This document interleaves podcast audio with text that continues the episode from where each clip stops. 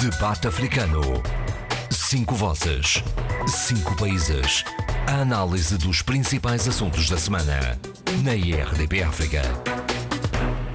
A violência baseada no género fez mais uma vítima em São Tomé e Príncipe e, como em situações anteriores, a sociedade civil voltou à rua para exigir justiça. Mas desta vez houve confrontos com a polícia e houve candidatos à presidência da República entre os manifestantes. Uma manifestação que marcou o último dia da visita do presidente da Guiné-Bissau a São Tomé. Sissoko Embaló quer dar prioridade aos PALOP na política externa guineense. No próximo mês de julho, segue-se Cabo Verde neste corredor diplomático do chefe de Estado guineense. Vivam! Este é o debate africano com Abílio Neto, Adolfo Maria, Eduardo Fernandes, José Luís Ofer Almada e Sheila Khan. Eu sou João Pereira de Silva.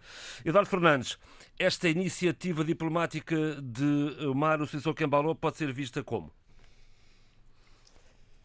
Não, uh, uh, uh, pegando nas palavras do Sr. Presidente da República da Guiné-Bissau, a CPLP está em primeiro lugar, é, é, o primeiro de todas as outras organizações, não é? E, portanto, há uma prioridade muito clara por parte do Presidente Umaru Sissoko Embaló relativamente, digamos, à comunidade da língua portuguesa. Há um ano e meio era mais a CDAO, é... não é? Diga, diga. Há um ano e meio era mais a CDAO. Sim, provavelmente. em termos de prioridades. Mas, houve, houve, Exato. Houve a visita que foi feita à CPLP, à sede da CPLP em Lisboa, julgo que valeu muito, não é? A conversa que teve com o secretário executivo, julgo que ajudou muito a, a abrir horizontes relativamente à nossa comunidade. Portanto, ainda bem, ainda bem é, é, que, o, que, o, nosso presidente é, considera a CPLP como, digamos, a comunidade primeira seguindo-se depois as outras. Agora é preciso que na prática seja mesmo assim, seja mesmo assim e que haja de facto um reforço no quadro da, da, da comunidade da, dos países da língua, da língua portuguesa. A visita de Marcelo Rebelo de Sousa é... a Bissau também deve ter dado um, um, um bom ânimo. Exatamente, deu, deu ânimo, deu ânimo até, até ultrapassar, digamos, alguns limites. Eu vou explicar o que é que eu quero dizer com isso. Força. Uh, a, a, a, visita do Sr. Presidente da República Portuguesa à Guiné-Bissau levou certos uh, uh,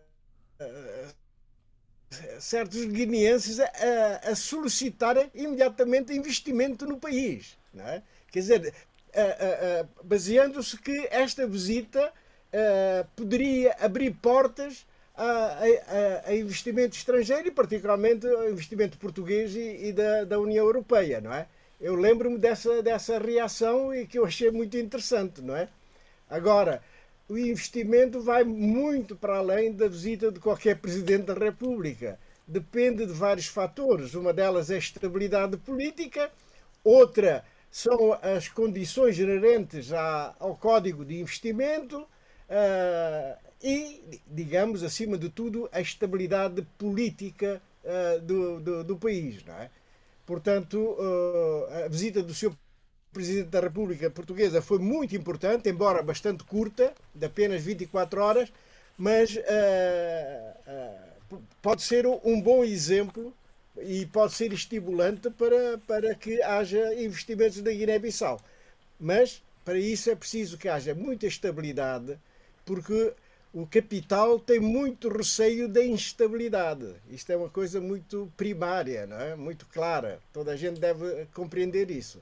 E a Guiné, neste momento, precisa de facto de investimentos.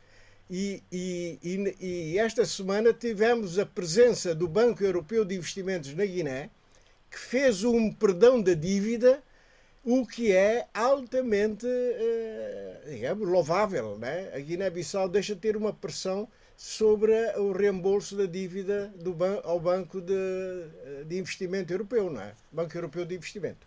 Vamos seguir, vamos seguir como é que vai ser tratado então esse perdão da dívida e como é que vai ser investido, digamos assim, eh, no, no desenvolvimento do país. Uh, exatamente. Abílio, São Tomé e Príncipe na rota da diplomacia guineense. Sim, São Tomé e Príncipe na rota da diplomacia guineense. Eduardo Fernandes chamou a atenção logo à entrada para as declarações eh, do presidente Sissoko Embalou em São Tomé e Príncipe. Eh, são umas declarações que começam, de certa forma, eh, quase que pode-se entender, e eu tenho que entender seriamente esse tipo de declarações, porque não faço nem posso fazer enquanto analista uh, discriminação relativamente uh, à fonte das, de, de, declarações, mas no caso do presidente Sissoko Embalou, começo de facto a, a, entender e a perceber que ele está a tentar marcar uh, uma doutrina. Não sei se ele tem perfil de constância e de consistência suficiente para ir atrás dessa doutrina que ele pretende marcar e fazer dela, de facto, uma doutrina política para o seu mandato uh, e também uh, para uh, convencer o governo de que esse é o caminho a seguir, que é o de dar primazia, efetivamente, à CPLP. neste contexto, seria aquilo que eu defendi aqui, que disse aqui, e já duas ou três vezes, que do ponto de vista do meu ponto de vista, eh, a perspectiva eh, diplomática internacional da Guiné-Bissau para iniciar o seu processo de transformação passaria eh, necessariamente e muito por a Guiné virar-se muito mais para o Atlântico porque é efetivamente um país atlântico por diversas razões, incluindo ser também um país crioulo, e é uma coisa que não é muito refletida na Guiné-Bissau, mas a verdade é que a Guiné-Bissau é um país crioulo, porque na base da língua nacional da Guiné-Bissau está um crioulo. E, e, e, o crioulo é, uh, efetivamente, e essa é uma perspectiva também minha, que é redutora, mas é efetivamente algo que é atlântico. E eu, portanto, dou muita relevância àquilo que ele disse, do ponto de vista do olhar de um São Tomense para aquilo que diz um político guinense em São Tomé e Príncipe, se bem que eu já viesse dizendo há algum tempo, mas a partir daí também tem que fazer alguma reflexão para perceber a utilidade efetiva da visita, porque a agenda era uma agenda uh, muito diplomática, diplomática no sentido de ser uma agenda oficialista uh, de visitas, e de encontros, e, basicamente, não tinha Exato, daí ser uh, oficialista, uma, uma visita Sim. muito oficialista. E de declarações. Agora, o que está por trás, verdadeiramente, da visita é, eh, naturalmente, eh, palco de diversíssimas especulações, tanto do lado São Tomé como do lado guinense. Eu não vou entrar em especulações ou tentar retransmitir alguns dos aspectos dessas especulações, algumas, enfim, são descabidas, quer dizer, não, não são sequer sérias, não posso estar aqui a fazer esse tipo de reflexões, mas há uma que me parece interessante, que é o facto de vir aí a cimeira uh, de chefes de Estados da CPLP julho, e o facto, Luanda.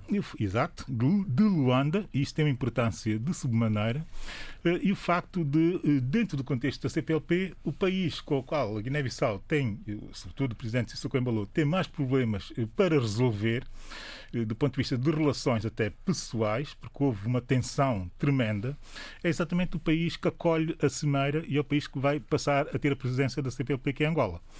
Eh, logo, essa visita a São Tomé e Príncipe pode, eh, por uma questão de proximidade e de relações próximas com uh, Angola, que São Tomé e Príncipe tem, podia ser, de facto, uma visita uh, de pedido de agen agenciamento. Diplomacia de corredor. Exato, agenciamento de São Tomé no sentido de tentar normalizar umas relações de facto azedas que existem entre o presidente uh, Sissoko Embalo e também o presidente uh, João Lourenço uh, de Angola. Não sei, nem saberemos nunca se isso terá sido bem sucedido, mas o que sabemos é que faz sentido nessa perspectiva que essa visita de pendor bastante diplomático tivesse que ver com esta diplomacia de corredor, no sentido de amenizar uh, essas tensões existentes entre Isso... países dentro da, CP, da CPLP. E a diplomacia de São Tomé é um bom veículo para esse, para esse, para o objetivo? São Tomé, uh, efetivamente, consegue fazer muitas pontes uh, e lamento até que não trabalhemos mais nessa, nessa, nesse caminho e nessa doutrina que nós não temos. Já, já, já considerei a nossa diplomacia como uma diplomacia chunga, porque de facto não tem uma, uma ideia de doutrina por trás uh, da política diplomática, não é? Uh, e, e, e, a verdade é que nós somos bons a fazer esse tipo de, de, de interrelações, de interligações e de agenciamento. Já fizemos uh, a nosso nível, quando foi da entrada da Guiné Equatorial na CPLP, temos o ónus de ter sido feito, eh, temos entrado a fazer esse tipo de corredor. Já o fizemos em algumas situações de tensão na costa, no, no, na costa do Golfo da Guiné, na sub-região, na sub eh, e fizemos com eficácia algumas coisas que muita gente em São Tomé não sabe, no Gabão, mas também na Costa do Marfim, nos Camarões, na República do Congo-Brazzaville, quando foi da tensão e daquilo que se chamou, que se convencionou chamar a Guerra Mundial Africana, tivemos um papel tremendo naquele, naquele momento de eh, mediação e de tentar encontrar soluções eh, regionais para um conflito, que era um conflito que nós não tínhamos sequer nada para oferecer em termos de soluções, mas oferecemos os bons préstimos de fazer pontes entre as diversas diplomacias. E, segundo sei, e essas informações nem sequer me vêm de São Tomé e Príncipe, vêm exatamente destes países, eh, ficaram muito agradados com toda a iniciativa que nós tivemos tomar, de forma é preciso dizer isso, discreta, eh, mas eh, verdadeiramente eficaz. Essa é a nossa imagem e essa é a imagem que, que, que a diplomacia são tomense devia ter que é, e a partir daí fazer uma doutrina à volta dessa, dessa, dessa, desse tipo de, de intervenções que nós tivemos com sucesso. Eh, mas não, eh, o que nós eh, fazemos, e isso sim torna-se desdoutrina, se quisermos, é ir caminhando de acordo com o vento, de acordo com as marés e, ir aos tombos pelo mundo sem sequer ter a capacidade para fazer a diferença. E aqui volto a, a, ao facto de uh, o Presidente uh, que Sacou Embalou ter estado em São Tomé e Príncipe exatamente num momento uh, muito delicado para o país, um momento em que houve um femicídio bárbaro. Um momento... Já lá vamos. Vamos só fechar aqui Não, mas eu queria fazer a ligação, mas já voltarei. Mas pode, pode muito bem. Adolfo, não, eu penso... pegando aqui nesta ponte com Angola. Eu, eu, eu, pois, mas eh, era também sobre a Guiné, sobre a política de, de, do presidente do Guiné. Eu penso que o ponto forte da governação guineense é precisamente a política externa. E, ali, e, e, e tem-se feito, o presidente guineense tem feito uma, uma inteligente política externa. Uh, sobretudo dadas as condições em que uh, acedeu uh, ao seu cargo, não é? Que já, já, já, sabemos que foi muito discutida, foi muito.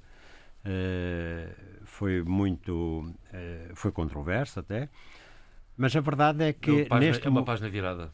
Diga. Para, para todos os efeitos, é uma página virada. Não, é uma página virada. E, e não só é uma página virada, como agora, uh, precisamente utilizando, uh, uh, utilizando um instrumento como é a CPLP, que interessa muito a Portugal, por exemplo, não é? E que é possível, que, e, e me parece também estar a interessar a Angola, é? porque a Angola também, dada a situação em que está, a política externa o vetor externo é também muito importante na, na, na governação angolana e cada vez mais. Uh, neste momento, uh, uh, o presidente Embalo está a realmente utilizar todos os trunfos e de maneira muito inteligente. Era isso que eu queria dizer. Muito bem. No mês que vem, segue-se Cabo Verde, em julho. Depois, nessa altura, falaremos. Vamos voltar um, ao, ao Abílio e a São Tomé para o que se passou esta semana com uh, mais um, um, incidente violento de violência baseada no género e, e, a reação da sociedade civil. Há aqui algumas considerações a fazer a propósito da morte e eu comprometi-me, por não estar em São Tomé e Príncipe, não poder juntar a essas manifestações de dor e de pena, mas também de posicionamento político contra feminicídios e contra a violência uh, de género uh, e, genericamente, a violência doméstica, uh, eu comprometi-me pessoalmente a cada vez que houver um ato deste género, o que eu posso fazer é, de certa forma, homenagear a heroicidade da vítima, que é pode parecer um contrassenso, mas é a única forma que eu tenho de o fazer é nomear uh, uh, a vítima, Maria de Lourdes Pereira, desta vez, que é contando por mim e não havendo uma contabilização estatística nacional, no último ano e meio é a quinta mulher que é assassinada em São Tomé e Príncipe. É demasiado para uma população de 200, 200 mil habitantes. Fora aqueles dados uh, estatísticos que já tivemos uh, das uh, instituições que tratam exatamente dessa situação, tanto na, na primeira conferência de combate à violência de género, como das audições parlamentares do setor da justiça, do judicial, do judiciário, do policial, mas também das instituições ligadas às, às mulheres, tanto da sociedade civil como institucional, eh, em que dão valores como 800 e tal casos de violência, de agressões eh, sexuais a menores, mas a mulheres também dependentes, eh, isso em dois anos, isso quer dizer que nós temos efetivamente um problema. Já não basta só dizer que temos um problema, quer dizer, tem que haver efetivamente reações, como houve eh, na manifestação eh, contra mais um caso desse género, eh, como tem que haver reflexões, e tem havido reflexões nesse sentido, como foi essa primeira conferência contra a violência uh, de género, uh, tem havido uh, reflexos alguns também eh, na reação ou na, ou na, obrigação de reação das instituições no sentido de eh, tornar eh, efetiva a, a, resposta do Estado a esse tipo de, de, de, de casos de violência e de agressões, como foi, e, e, e ainda tivemos notícias de, desse, disso mesmo muito recentemente, com um encontro eh, profissional pela cooperação portuguesa, mas também pelo Ministério da Justiça, para capacitar os agentes, os agentes eh, judiciais, judiciários e policiais e mais outros agentes interventores nessa matéria sobre eh, como atacar o problema eh, usando os préstimos de especialistas portugueses que se deslocaram só de meio príncipe no sentido de eh, ajudar e cooperar eh, na melhor estruturação das políticas de combate à violência do género. Portanto, há coisas eh, a fazer. Mas o que não pode efetivamente acontecer é tentar coartar uma população, uh, sobretudo feminina, que reage uh, e que está obrigada a reagir e a reagir com indignação nas ruas, desde que forma pacífica, eh, contra eh, esse tipo de casos. Tentar eh, impedir que isso acontecesse, sobretudo usando como argumento o facto de nós termos, estamos em presença de uma visita de um chefe de Estado de um país estrangeiro, mesmo que seja um país amigo, parece-me um absurdo e parece-me também uh, aquilo que eu dizia há pouco, uh, que tem muito a ver com a desdoutrina uh, da diplomacia chunga. Porque eu, se estivesse no lugar de decidir em São Tomé e Príncipe, a primeira coisa que eu faria era definir como agenda de resposta do Estado a esse tipo de eventos, a esse tipo de tragédias, era reunir todos os órgãos de soberania todos, rigorosamente todos os órgãos de soberania, mas também todos os partidos eh, políticos de São Tomé e Príncipe, e no caso, como momento eh, de pré-campanha eleitoral, também todos os eh, candidatos às presidências da República ou, ou, a qualquer cargo político, se coincidisse o, o, o evento trágico eh, no momento desses, reunir todos em frente, de braços, de braços dados, em frente eh, de uma manifestação deste género. E porquê em frente? Para assumir que, de facto, nós estamos perante algo que nacional. tem que ser um problema uh, nacional e que afeta a todos e que todos teríamos, ter, teríamos que estar sensíveis e, uh, uh, a mostrar e a publicitar a indignação houve que existe. Houve três candidatos às presidenciais presentes na manifestação. Houve nas redes sociais. Houve nas redes, exato, houve nas redes sociais um apelo a que os candidatos se juntassem. Mas eu, mais do que os candidatos, apelaria a todos os órgãos de soberania, incluindo o Presidente, o Primeiro-Ministro, os ministros, o que seja, eh, que se, que se, que se eh, apoderassem e apossassem dessa indignação, eh, dessa reação por indignação dessa, desse tipo de tragédias para tornar o caso efetivamente um caso de união nacional. Eles gostam tanto de falar de união nacional, a união faz assim, a união faz assim e só fazendo união em momentos desses, em momentos em que existe efetivamente e tem que existir uma unanimidade nacional de repulsa a casos desses, é um momento que pode ser um momento eh, de estalo ou de estalido, se quisermos, para uh, dar essa ideia de unidade, perante uma diversidade, que é uma diversidade que tem que ser combatida, dar essa ideia de unidade ao todo nacional. Não é assim que acontece. O que acontece é que parcializa-se o problema e tenta-se politizar o problema, daí ter acontecido o que aconteceu, que foi uma reação violenta das forças policiais uma manifestação que era uma manifestação efetivamente pacífica. Eu quero ir mais longe, dizendo o seguinte: já que se quis apelar ao facto do presidente Sissoko Embalou estar em São Tomé eh, de visita oficial, eu, como disse há bocadinho não concluí, mas vou concluir agora, teria efetivamente convidado o presidente Sissoko Embalou a, a juntar-se à manifestação uh, junto com os outros órgãos de soberania uh, do país. Eu sei que ele teria sensibilidade para ponderar juntar-se a uma coisa deste género e quase tenho a certeza que o faria. Portanto, não é o problema de estar um presidente de um país amigo e irmão em São Tomé e Príncipe que nós deixamos de, de, de, nos indignar por problemas internos e problemas domésticos. Não.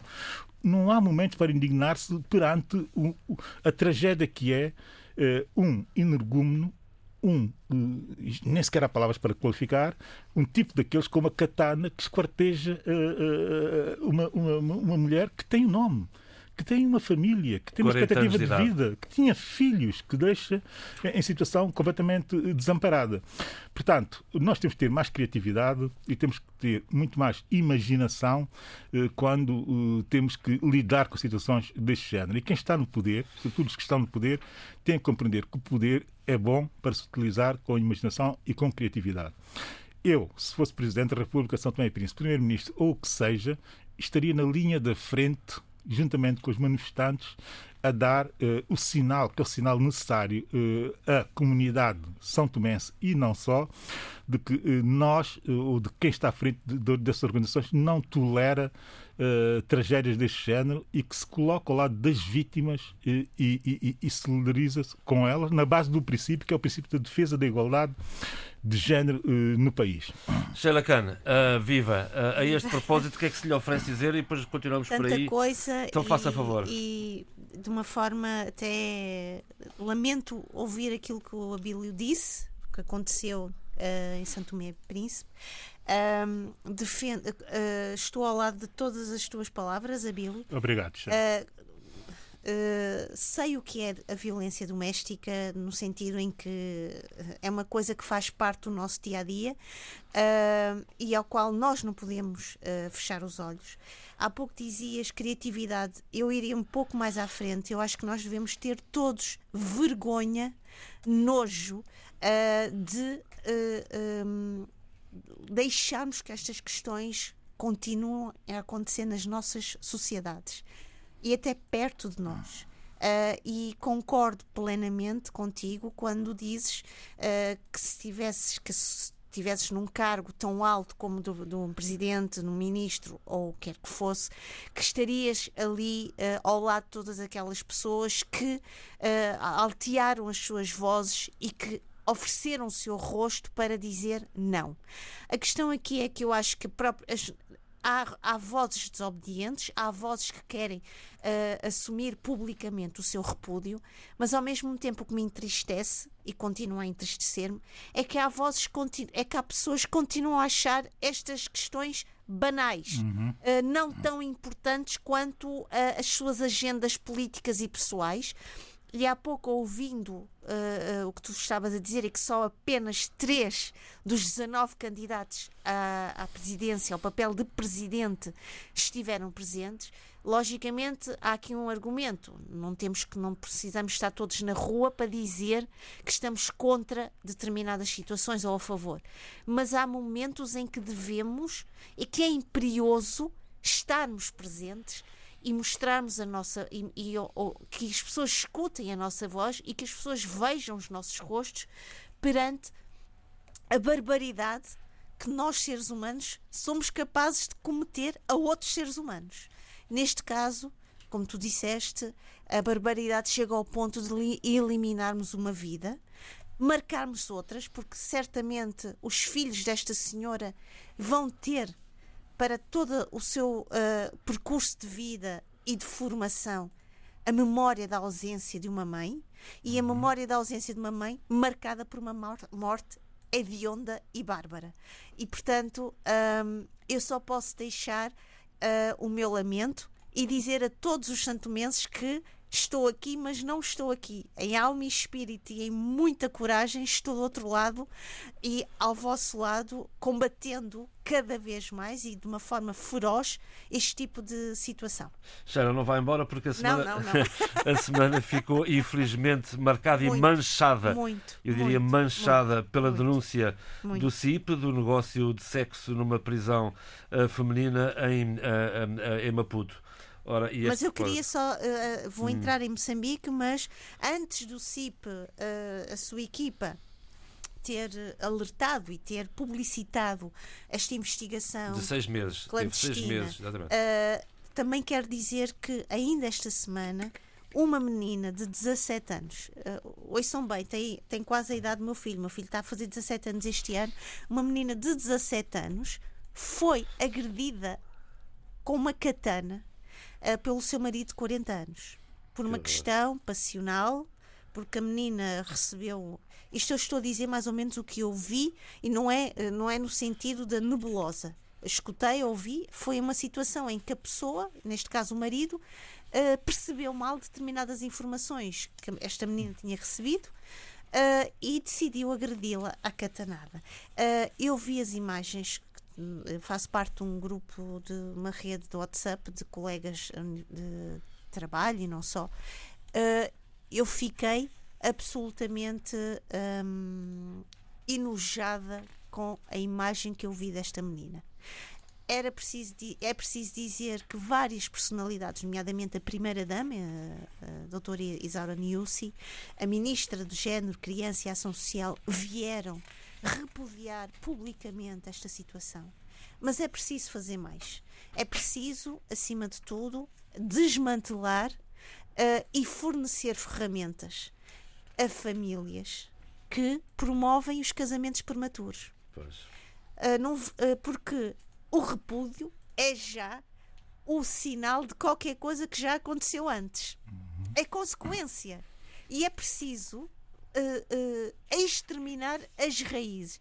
As raízes têm muito, estão muito relacionadas com questões económicas que muitas famílias não têm possibilidades para uh, manter nos seus, no, seio, no seio familiar os seus, as suas crianças, as suas adolescentes e, portanto, uh, por razões que muitas vezes nos ultrapassam. E eu aqui também vou ter este cuidado, e mais uma vez eu digo: julgar do nosso lugar, a partir de um lugar em que estamos confortáveis, em que estamos mais ou menos seguro, pessoas que nós não percebemos, nem sequer percebemos e estamos nas vidas delas. Portanto, era preciso também comunicar, estar e ver a, a, testemunhar as suas vivências. Portanto, era preciso que o governo e as várias autoridades pudessem uh, solucionar, e aqui vou usar as palavras do Abílio, com criatividade, imaginação,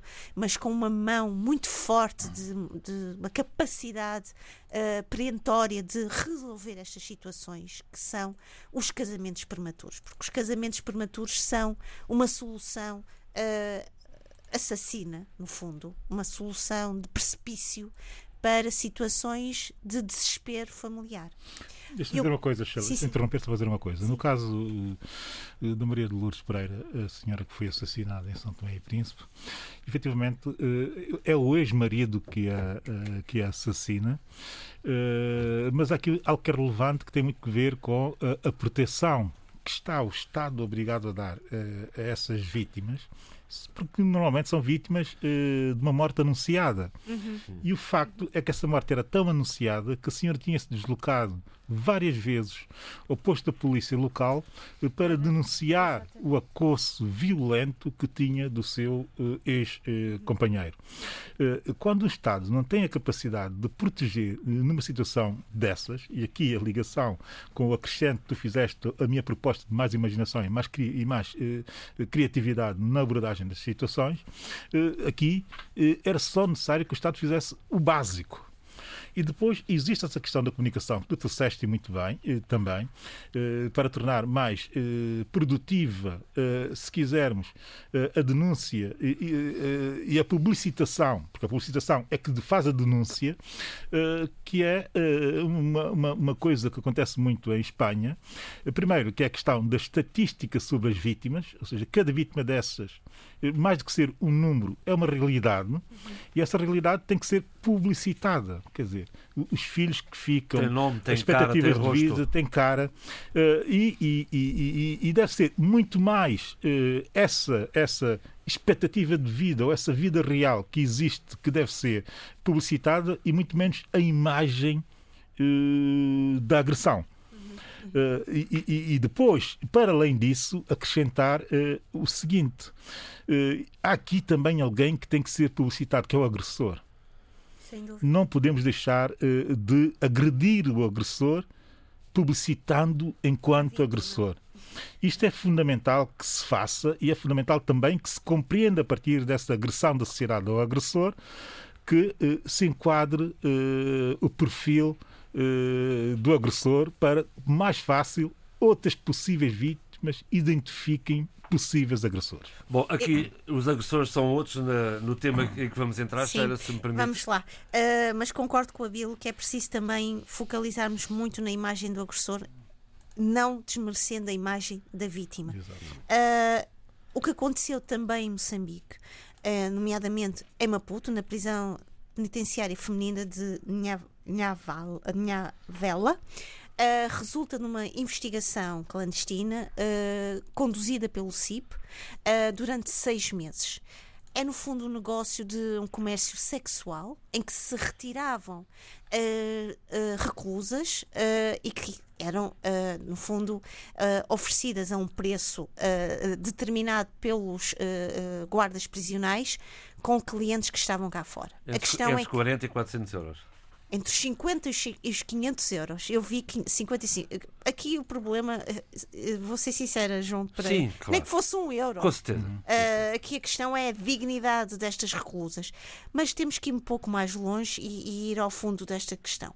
É que é, é, é, e eu estou aqui, eu, ontem eu vi por duas vezes a entrevista uh, e as palavras de Alice Mabota, que é da Liga, uma senhora, uma grande senhora que está à frente da Liga dos Direitos Humanos em Moçambique, e que ela dizia muito bem: uh, o problema não é só o que está cá fora, o problema é o que está dentro, o sistema que se permite uh,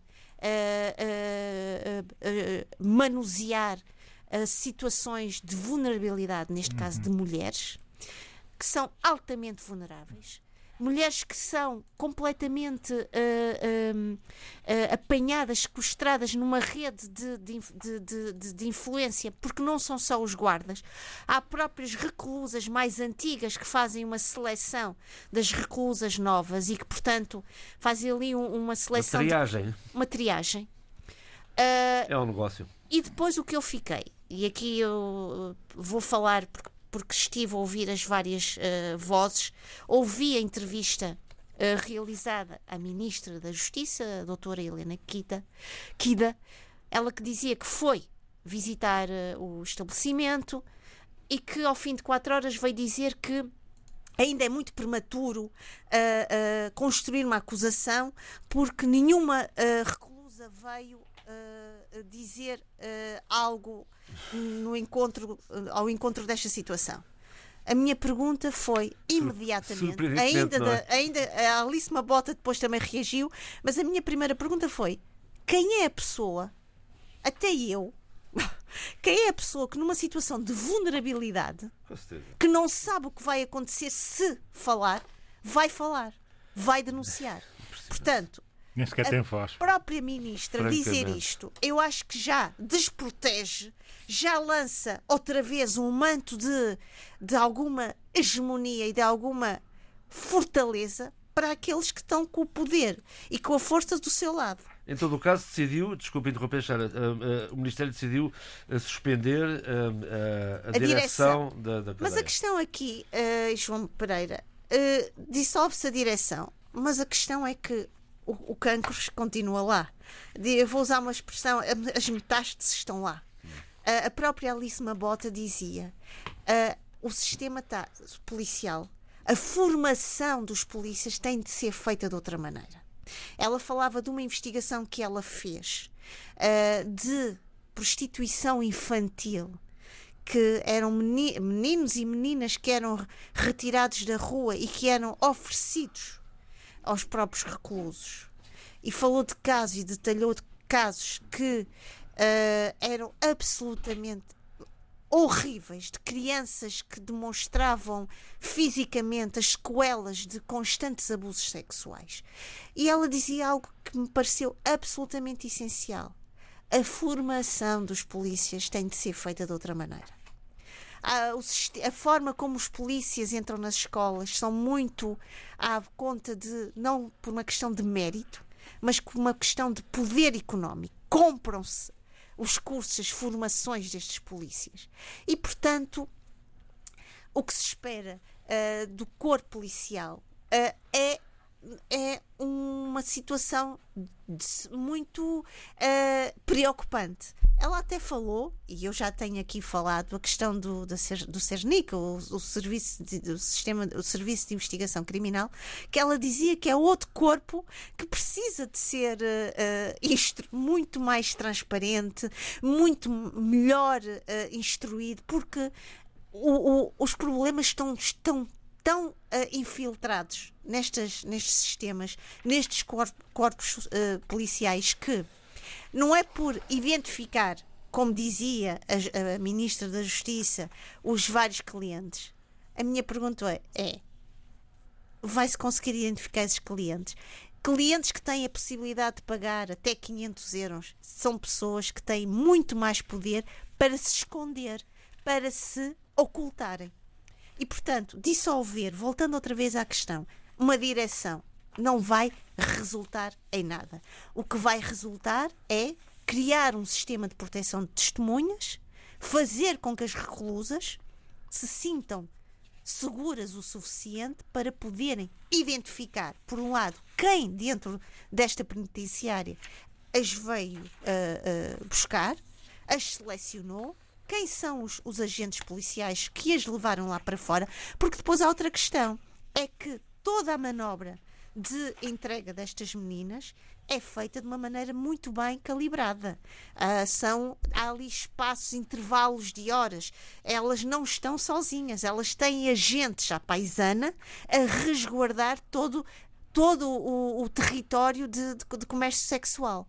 Portanto, isto é vergonhoso não só para toda a direção do, de, desta penitenciária, é vergonhoso para o corpo de, de, de guardas uh, policiais e, por outro lado, é preciso dar, acima de tudo, uh, um, um, uma cultura, uma memória de dignidade humana que nós sabemos cada vez mais uh, que, vão, que vai escasseando. E outra coisa, só uma coisa, só um momento, tá bem, tá bem, uh, Adolfo, eu já, eu já me, já me calo.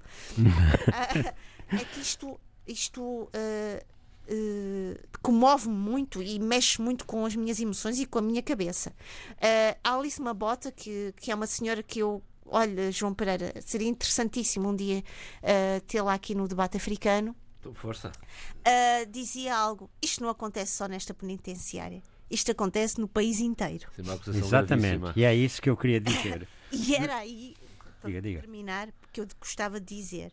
Uh, era importante termos a coragem de uh, pôr a, o dedo na ferida. Claro que o dedo na ferida vai mexer com muitas pessoas, com muitas aulas que nós não queremos, que se calhar são perigosas de serem mexidas. Mas é preciso ter essa coragem. Yeah. Quem terá, não sei. Parabéns ao CIP, parabéns à Alice Mabota e parabéns a todos que tiveram a coragem, a hombridade de vir uh, uh, com esta situação e de falar sobre ela. Bom, é, o que se passou uh, ali nas, nas cadeias, no sistema prisional ali Maputo, foi, é, é o quê? É o, a, a degenerescência, é mais um, apenas uma manifestação da degenerescência que as nossas sociedades têm tido. É? Porque, e a base foi sempre a mesma, os, os, os regimes implantados com a independência que não permitiram qualquer escrutínio, que não permitiram qual, qualquer crítica, ou a existência de, de, de, de, órgãos e de pessoas e de associações que escrutinassem. Uh, mais os, depois o facto de, não ter, de, de má governação e não terem satisfeito as necessidades básicas da população levou a vários esquemas de corrupção transversais a toda a sociedade e, e que tomaram as formas mais hediondas. Neste, uh, alguns tomaram as formas, uns são só de sobrevivência re, imediata, mas outros chegaram a estas formas de exploração do homem pelo homem, a exploração do outro, hum, desde crianças, desde uh, os setores mais frágeis, desde mulheres e tudo isso. E repare uma coisa, essa, isso que se passou agora em Moçambique, em Angola tinha-se passado aqui há uns anos, não sei se ainda continua, eh, que dentro de uma cadeia, dentro da cadeia, eh, foi organizada pelo, pelos responsáveis da cadeia um sistema de fabrico de refeições. E eles, que eram depois eram takeaway, que, que depois era vendido fora. Hum. Bom, elas aí não sei. Isso é empreendedorismo. Não... Isso é empreendedorismo. Exatamente. O empreendedorismo dos guardas e dos, dos dirigentes levou a isso. Bom, isto quer dizer que realmente uh, chegamos ao, ao, que eu chamo a, um sistema de. Eu queria agora o termo, há um termo vulgar que, que eu não queria empregar, de chulo, de, digamos, quer dizer, o proxeneta. Pronto, pronto. Esse sistema terrível, porque foi descrito, não vamos mais.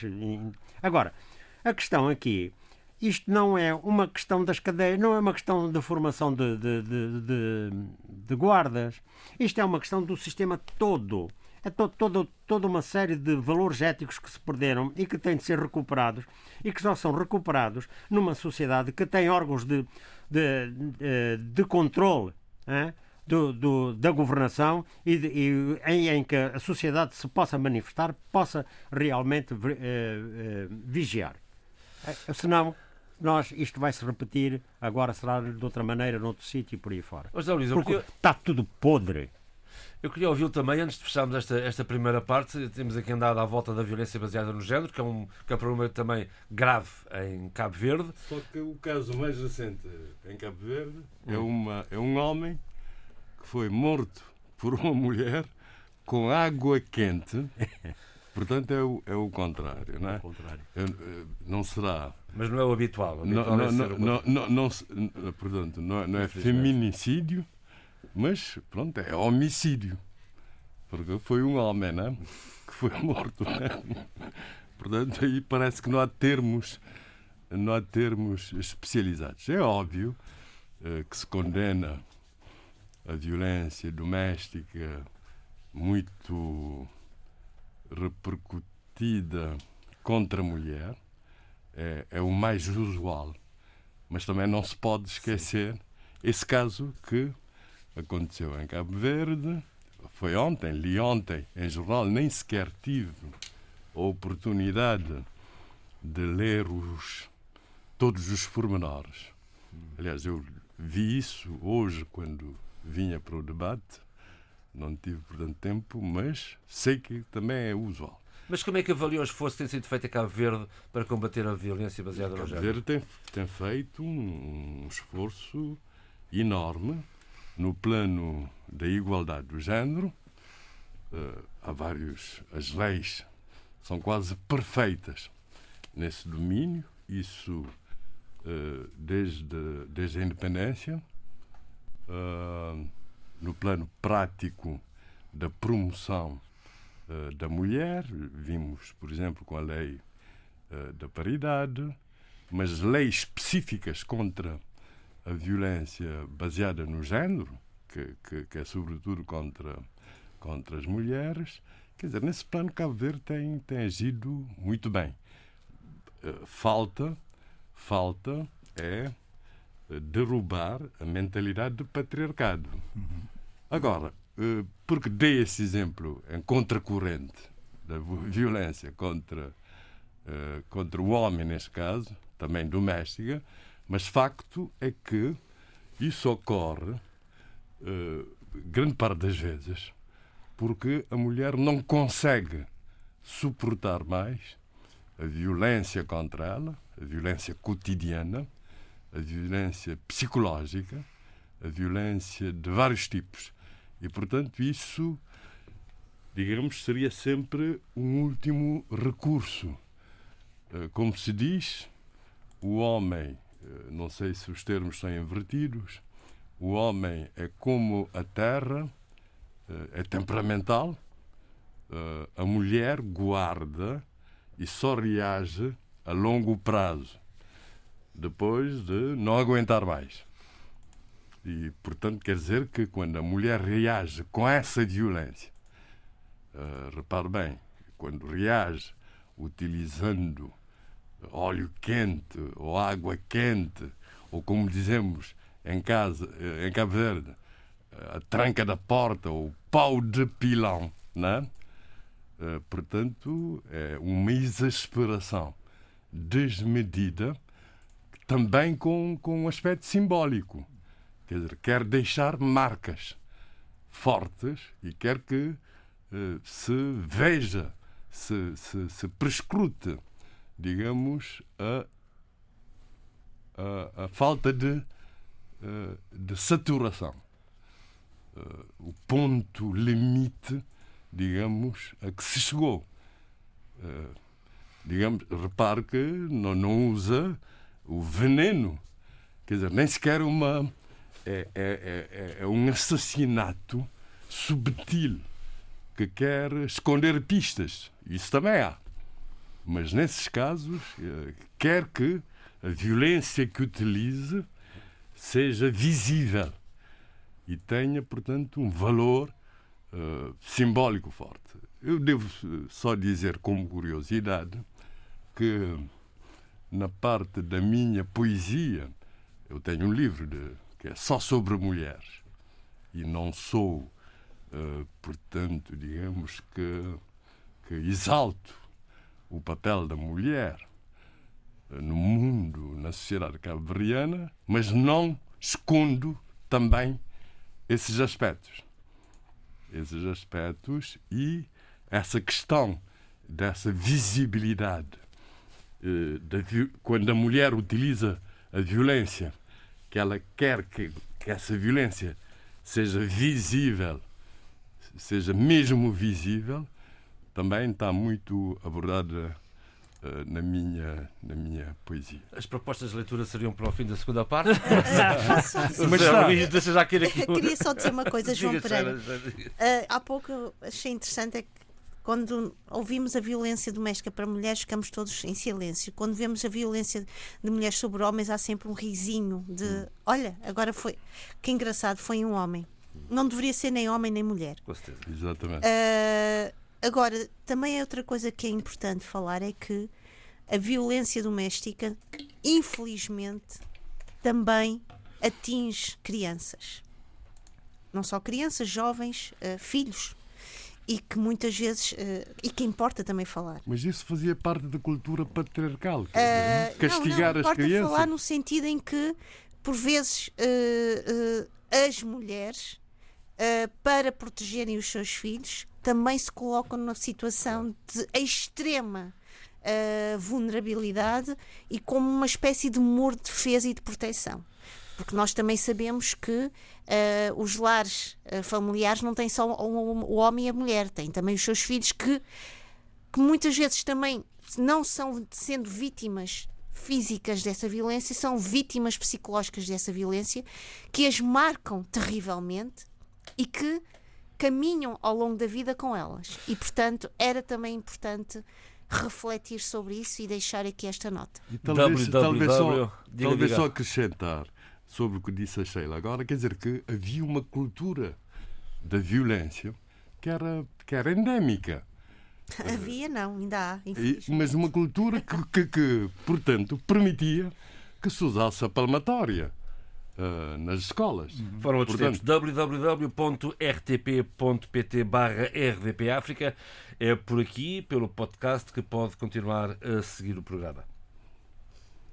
Ora bem, e vamos seguir, uh, Sheila, um, aí para Moçambique e pelos uhum. novos uh, desenvolvimentos uh, relativamente a Cabo Delgado.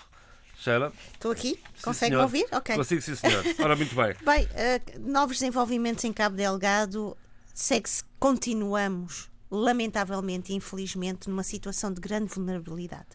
Mas mais importante do que isso é a insuficiência do apoio que as populações estão a receber. E também, e isso importa aqui nesta reflexão sobre Cabo Delgado, é a relação Uh, e eu acho que a semana passada eu não consegui falar sobre este, este tema. É o choque cultural, e não só, entre os deslocados e as sociedades de acolhimento local.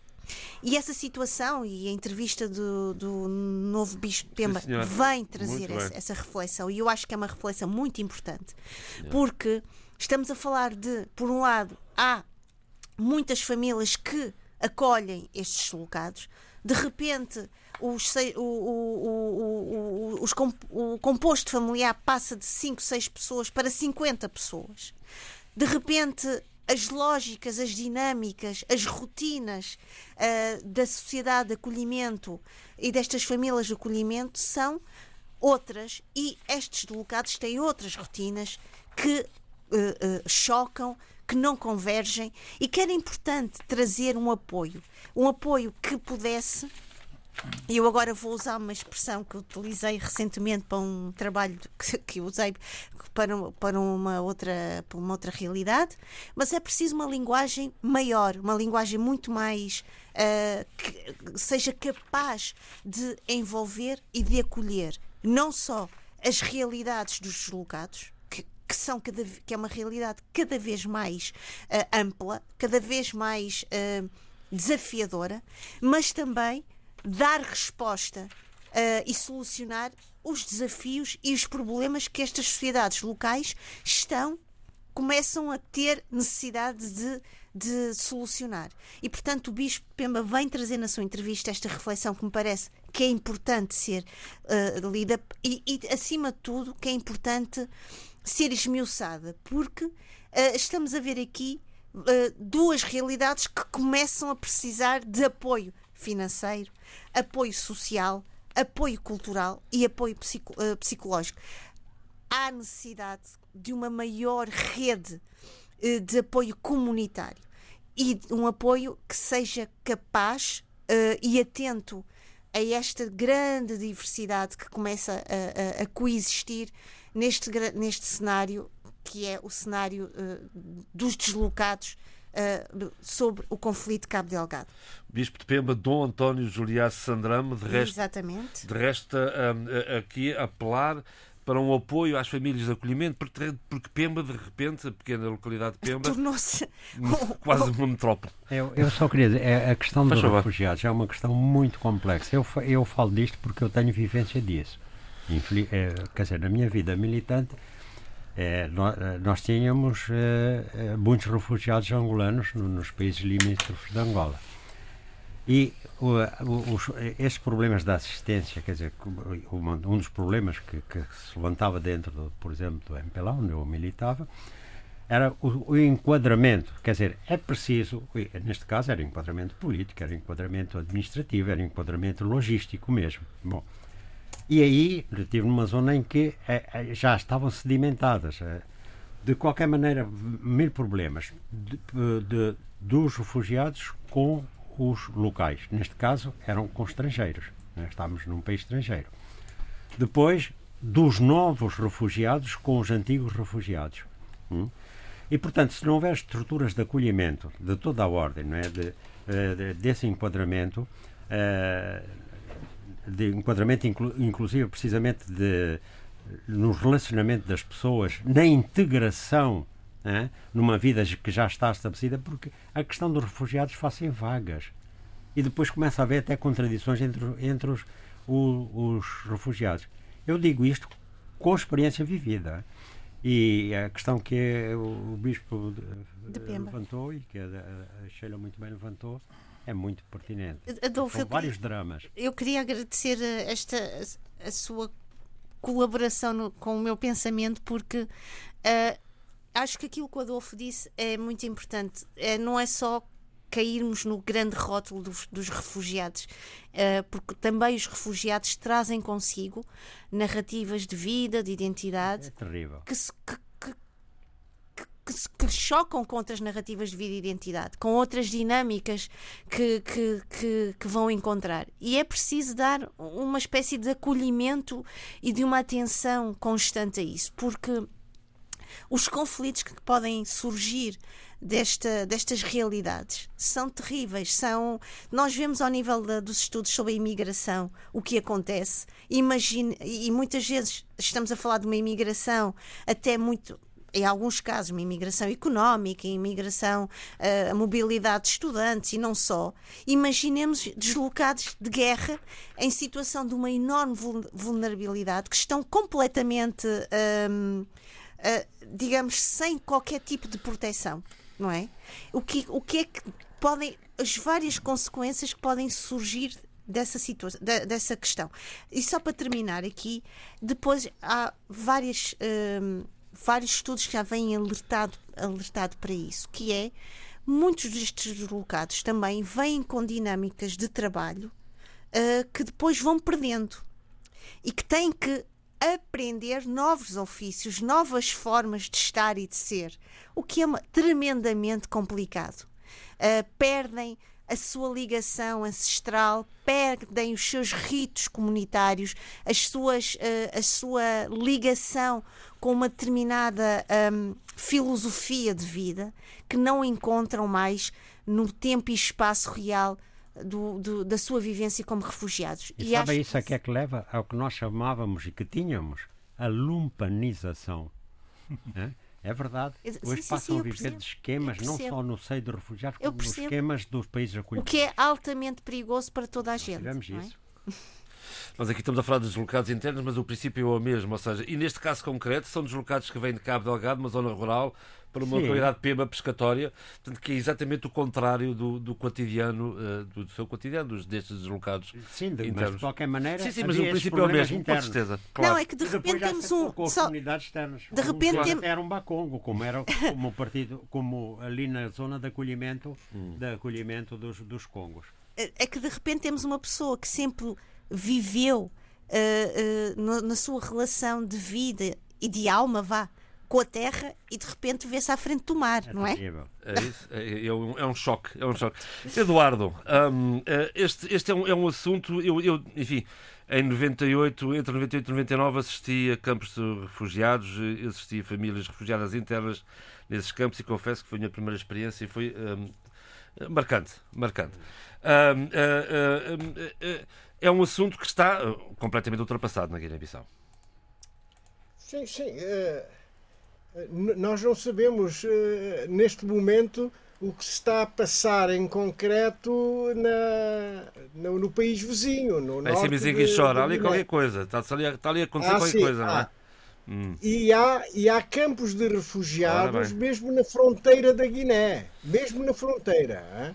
Eh, de tal maneira, como sabe, há uma grande ligação entre as duas eh, entre entre Zinguichor e, o, e o norte da Guiné-Bissau? A Guiné-Bissau e não só ali o crioulo uh, existente nos, nos é dois comum. territórios, uh, mas também grandes ligações familiares e, e, até étnicas, não é? Uh, a presença da nossa etnia Flupe na Guiné corresponde ao mesmo grupo étnico do lado de, de Casamansa que são os Jolás, não é? É verdade. Portanto, o Jolá e o Flupe é a mesma, é a mesma etnia, não é? Que são profundamente católicos. temos uma ligação, digamos, umbilical com, com Casamansa, não é? E, infelizmente, a estabilidade, a instabilidade em Casamansa neste momento traz algumas preocupações à Guiné-Bissau. Eh, porque grande parte da, das bases estão sediadas mesmo na fronteira entre a Guiné e o Senegal. Uma, e, fronteira, que é nós, é uma fronteira que nós sabemos que é uma fronteira artificial, porque na verdade. Sim, sim, é, é devido à sua grande porosidade. É? Aliás, em África, eh, nós temos um grande, eh, uma grande questão que é a porosidade das fronteiras, Exatamente. não é? Porque a Conferência de Berlim de 1884-85 não teve preocupações não tiveram preocupações relativamente às etnias, aos grupos que ocupavam os territórios, nem nada. Foi a, foi a régua esquadra e mais nada. Claro, é? claro. Portanto, isso, isso tra traz, traz preocupações atualmente uh, à, à definição das fronteiras, não é? E, e por, que muitas vezes não são observadas porque são ocupadas simultaneamente pelo mesmo grupo étnico, pelas mesmas famílias e, portanto, uh, é, é muito artificial as fronteiras que saíram de facto da Convenção de, de, de, Berlim, da Conferência de Berlim. O drama dos locados internos é um tema que, enfim, é recorrente uh, aqui no debate africano e na, e na RDP África, infelizmente, porque está sempre sim, sim. na atualidade. Bom, da atualidade falamos agora de Cabo Verde. Uh, José Luís, o, o governo, o programa do governo passou sem sobressaltos nenhum, naturalmente, tal como uma moção de confiança, uh, não, sem surpresas foi foi aprovado, os deputados confiam neste uh, governo, mas há aqui uma preocupação de todos, e que o Primeiro-Ministro não esconde, que é a elevada dívida externa. Bom, eu uh, gostaria de falar, em geral, do programa do governo antes de abordar esse tema que ficará para uma abordagem então no plano económico. Bom, como tinha dito no nos programas anteriores, uh, o programa do governo, a sua aprovação, a sua elaboração, como não podia deixar de ser, está tudo muito bem regulado na Constituição da República e que cria uma singularidade, uh, no caso cabo-verdiano, que é o programa do governo uh, ser obrigatoriamente acompanhado eh, também pela apresentação de uma moção de confiança que tem que ser aprovada por maioria absoluta e que explica de alguma forma uh, o, o, teor da campanha eleitoral. Porque é que os dois partidos uh, uh, dominantes, o MPD e o PSDB, pugnavam acerimamente pela maioria absoluta, isso, portanto.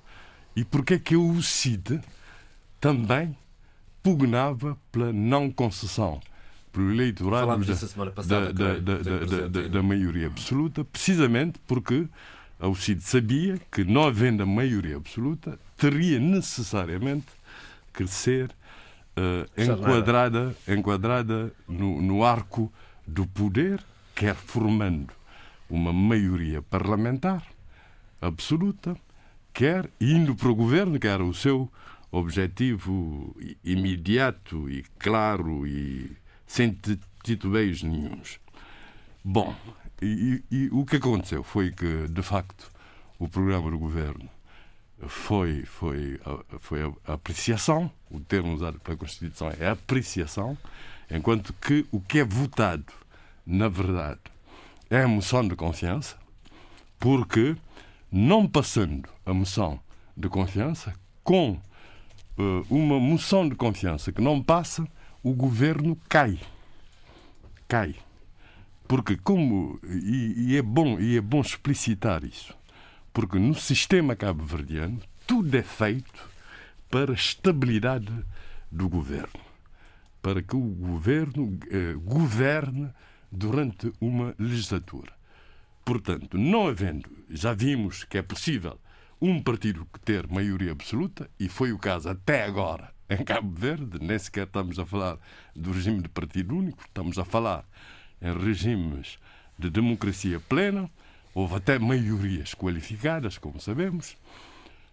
Uh, sempre houve isso. Uh, e, e, e por isso é muito difícil, não aconteceu até agora, que uma moção de confiança não passasse. Portanto, nunca aconteceu queda de governo. Aliás, nunca aconteceu queda de governo em Cabo Verde, muito menos ainda por não aprovação de uma moção de confiança. Por outro lado. Lá está essa surpresa, portanto. Por, por outro lado. Nem sobressalto. Por outro lado, quando se apresenta para que o governo caia, para que o governo caia, é preciso que passem duas moções de censura, repare bem, duas moções de censura numa legislatura. E para que a Assembleia Nacional seja dissolvida, é preciso ainda um número maior de moções de censura, três ou quatro, não me lembro bem, o momento de, para que, momento de lição para de Constituição de Cabo Verde. Para que, para que, para que, portanto, Vamos aconselhar o programa aos para que, ou então em caso de crise grave constitucional. eh, e etc. Mas isso é importante para se ver como é que o sistema cabo-verdiano é, é- é construído e porque é que se chama eh, parlamentarismo mitigado. É óbvio que em casos excepcionais pode o Presidente da República, eh, portanto, demitir o governo em caso de aprovação de uma moção eh, de, de, de censura. Quer dizer, portanto, que, contrariamente, por exemplo, à Guiné-Bissau, ou como aconteceu muitas vezes em São Tomé e Príncipe, o Presidente da República, por isso que chamamos também esse sistema de presidencialismo fraco, fraco, e vimos agora, portanto, com a questão da, da pandemia, que o Presidente só pode declarar o estado de emergência se houver proposta do Governo. E, e nesse caso, o, quer dizer, o Presidente não é livre de demitir o Governo, como Jorge Sampaio fez com Pedro Santana Lopes, por exemplo, eh, utilizando o mecanismo, embora o mecanismo da dissolução da Assembleia. Ou, quer dizer, em Cabo Verde, o Presidente da República eh, poderia dizer o que disse Marcelo de Souza nessa polémica com o António Costa, sobre, com o Primeiro-Ministro, sobre a questão de, de recuar ou não no desconfinamento, porque os seus poderes são realmente eh, limitados. Agora, quanto, quanto ao programa do governo em si, em termos gerais, bom, é difícil ler o programa do governo e não concordar. Porquê? Porque eh, algumas coisas polémicas, por exemplo, que havia no programa do governo anterior, que logo no início, a inserção de Cabo Verde no mundo, no programa do governo anterior, havia uma parte polémica, que é a questão da identidade, que definia Cabo Verde como uma cultura judaico-cristã. O que, de algum modo, retira a Cabo Verde a sua criolidade. Porque é judaico-cristã, mas também é de matriz negra. E isso tudo misturado, inclusive na língua, é que dá a criolidade. Então o governo foge disso. Define a cultura cabo-verdiana como cultura crioula que eh, geneticamente é aberta ao mundo, nas suas origens e nas suas vertentes e nas suas dimensões. Define isso claramente. Ainda no plano da cultura, eh, da, da, da, da, inserção de Cabo Verde no mundo, define muito bem Cabo Verde como um país insular em desenvolvimento e define um mundo. E nesse mundo estabelece prioridades. Estabelece prioridades, eh, define esse mundo como um mundo multipolar, eh, com muitos conflitos, global, global e multipolar, e, e, e insere Cabo Verde nesse mundo. E nesse mundo, as prioridades de política externa, portanto, são Portugal, a África, a África, a África Ocidental e a África em geral, os Estados Unidos da América, a China, a China e, curiosamente, a União Europeia, obviamente. Não é Portugal, é a União Europeia e Portugal também, do, do ponto de vista bilateral. E, curiosamente, do ponto de vista bilateral, quando insere Cabo Verde num mundo em que há potências que desempenham um papel importante, os Estados Unidos da América, a China, curiosamente, Portugal, como é óbvio, curiosamente também o Luxemburgo é nomeado, é nomeado eh, expressamente. Eu sinceramente não, ainda não percebi porquê necessariamente o Luxemburgo. O Luxemburgo podiam ser vários países. O Luxemburgo está antes do Brasil. Está antes do Brasil. Está a ver? Mas não há muito está, está antes... cabo-verdiano em Luxemburgo. Sim, mas há, há mais cabo-verdianos eh, na França, por exemplo.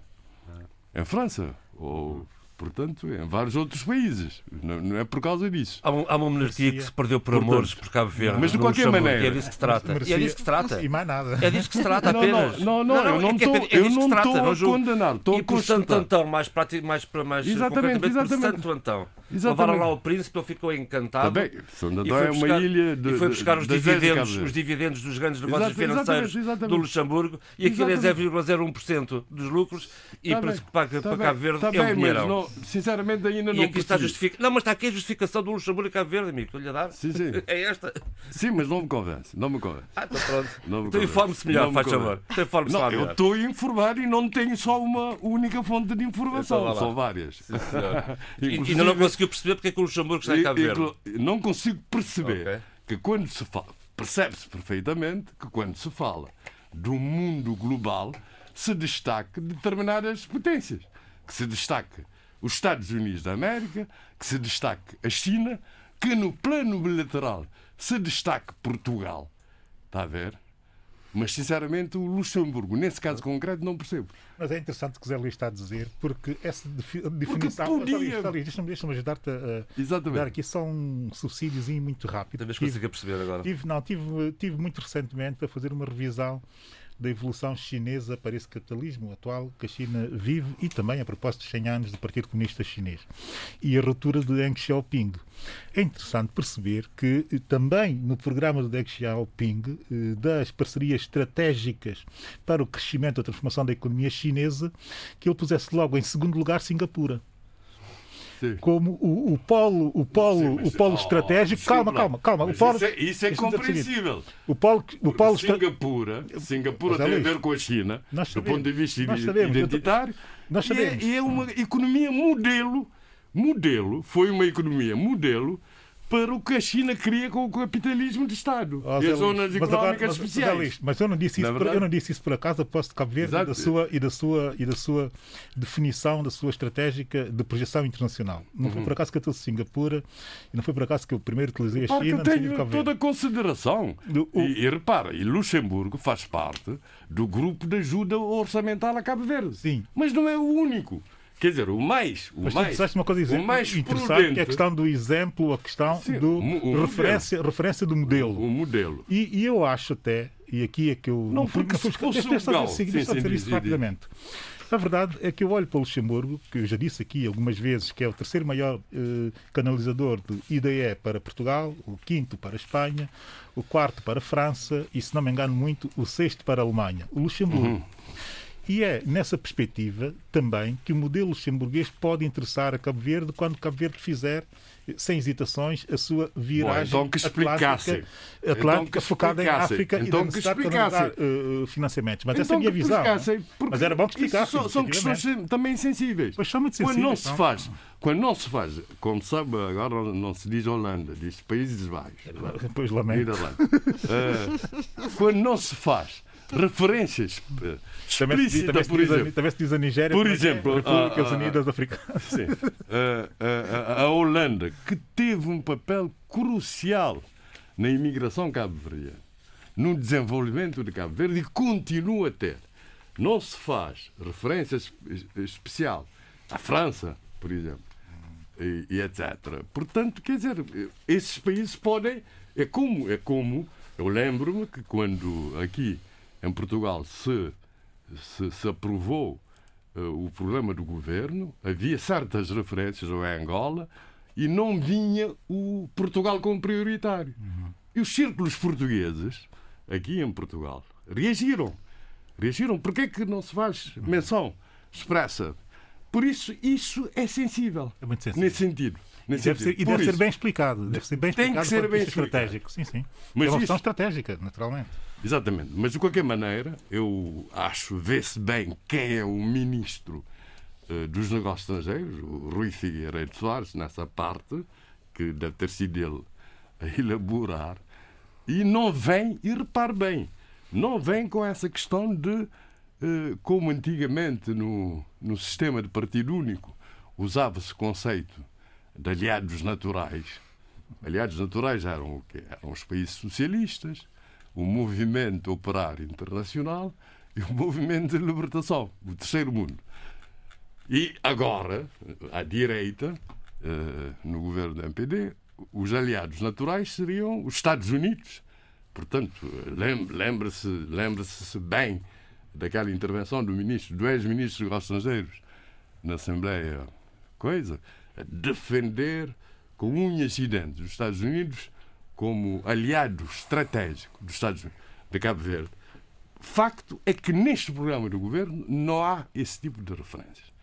E curioso, até eu li o programa do governo todo, com cuidado, e não vi nenhuma referência à SOFA. Ao SOFA. SOFA, né? é masculino, né? Uh, portanto, acho que uh, o governo, de alguma forma, aprendeu com os embates que teve no Parlamento, na campanha e tal, e foi mais cuidadoso nesse sentido e foi mais fiel digamos, à identidade cabo-verdiana e à, e à coisa. E, e sobre esse ponto, e não queremos, não querendo, monopolizar não o programa, não querendo monopolizar oh, o programa. Desculpe lá, não estou, só agora é que estou a falar de um assunto importantíssimo que é o programa de governo de um país. Só agora, na segunda parte. Sim, e Portanto, não estou a monopolizar. Dos 14 minutos utilizados, sim, sim, 4 foram uma lição fazer, de Constituição. Para terminar, Portanto, o programa foram para, só para, Sim, isso é necessário. Só para situar. O, tá programa, bem, tá bem. o programa também lá, tem, tem um aspecto pedagógico, não é? Sintetizar isso então. Exatamente. Uh, só, só duas notas quase irónicas, quase irónicas, mas não só irónicas. Para não entrar, de, para não entrar, senão eh, levaria muito mais tempo, e não tenho, eh, sobre pontos específicos muitíssimo interessantes. Que é, usa-se o conceito de, na parte que me, inter, que me interessava sobremaneira, que é a questão da oficialização do crioulo, vem, vem aí, que vai ser uma das medidas do governo, utilizam oficialização do crioulo, que se vai promover a oficialização do crioulo. Isso é, isso é errado. Isso é errado porque o crioulo já está oficializado pelo artigo 9 da Constituição da República. O que acontece é que os governos, sobretudo este último governo, na legislatura anterior, não cumpriu a Constituição. E, infelizmente, em Cabo Verde, nós não temos a figura, o Instituto de Inconstitucionalidade por omissão.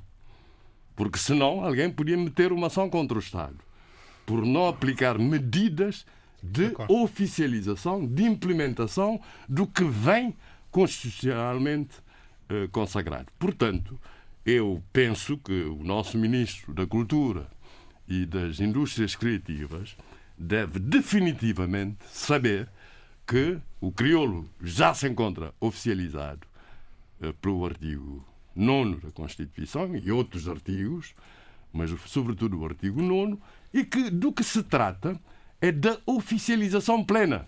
Quer dizer, a oficialização em paridade com o português.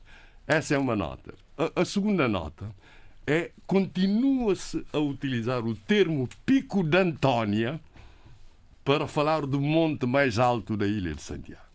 Não é Pico de Antónia, é Pico de Antônio em crioulo é Pico Antônio e Pico de Antônio. Pico de Antônio é homenagem ao verdadeiro descobridor de Cabo Verde, que é o António Danoli que foi acompanhado por Diogo Já falou nisso aqui, José Luís. Já, já falou falei, que... já falei. Mas não ligam nenhuma, está a ver? Já, portanto, Insistem no erro, apesar dos Zé Luís, os alertas. Sim, sim, sim. Os Zé Luís bem alerta, mas não ligam nenhuma, caramba. Ligam, põem na poesia, ah, tudo vão ligar e vai mudar. Mas no programa do governo, mas, pelos vistos, não ligaram. Mas, mas, mas isso, portanto, e foi acompanhado pelo Diogo Gomes, que tem uma estátua, merece também ter uma estátua, na minha opinião, sei que muita gente vai ficar irritada com isso, mas é Pico de António. E a ilha de Santiago, durante os primeiros anos, chamava-se Ilha de António. Era denominada Ilha de António. Exatamente porque o António Danoli foi não só o, o principal descobridor, como também foi o povoador. temos que avançar, Zé Luís. Tem foi, pena, foi, mas temos que avançar foi, no programa. Foi o povoador. Temos que avançar no programa e peço Não, que termine, se faz Sim, sim, também. Eu só, só, só, só lamento que tenha que fazer essas, essas chamadas de atenção, no meu caso, só, só, somente. Bom, pronto, já acabei. no meu caso, somente. É só no meu caso. Não, mas o pico de António é que eu acho tremendo, porque não, não, não Caramba, o Zé Luís já disse aqui mais que uma vez. Estás a é ironizar, mas estou a falar de história de Cabo Verde. Não, eu não estou a ironizar. Estou, estou a falar de história de Cabo Verde, é uma coisa séria. Tá Porque tá bem, não tá existe, bem. repara, é que não existe na história de Cabo Verde nenhuma personagem conhecida que se chama Antónia. E eu, quando pugno por António, por António Danoli, não é porque o meu pai se chamava António. É porque ele foi mesmo o principal descobridor okay, da Cabo Verde. Estamos esclarecidos. Adolfo, vamos à, à semana de Angola. É, a semana de Angola é, tem várias notícias, mas sobretudo de, de, ordem económica, porque a situação não está bem. Não é? É, é, houve uma conferência da Bloomberg sobre o, o tema investir em África.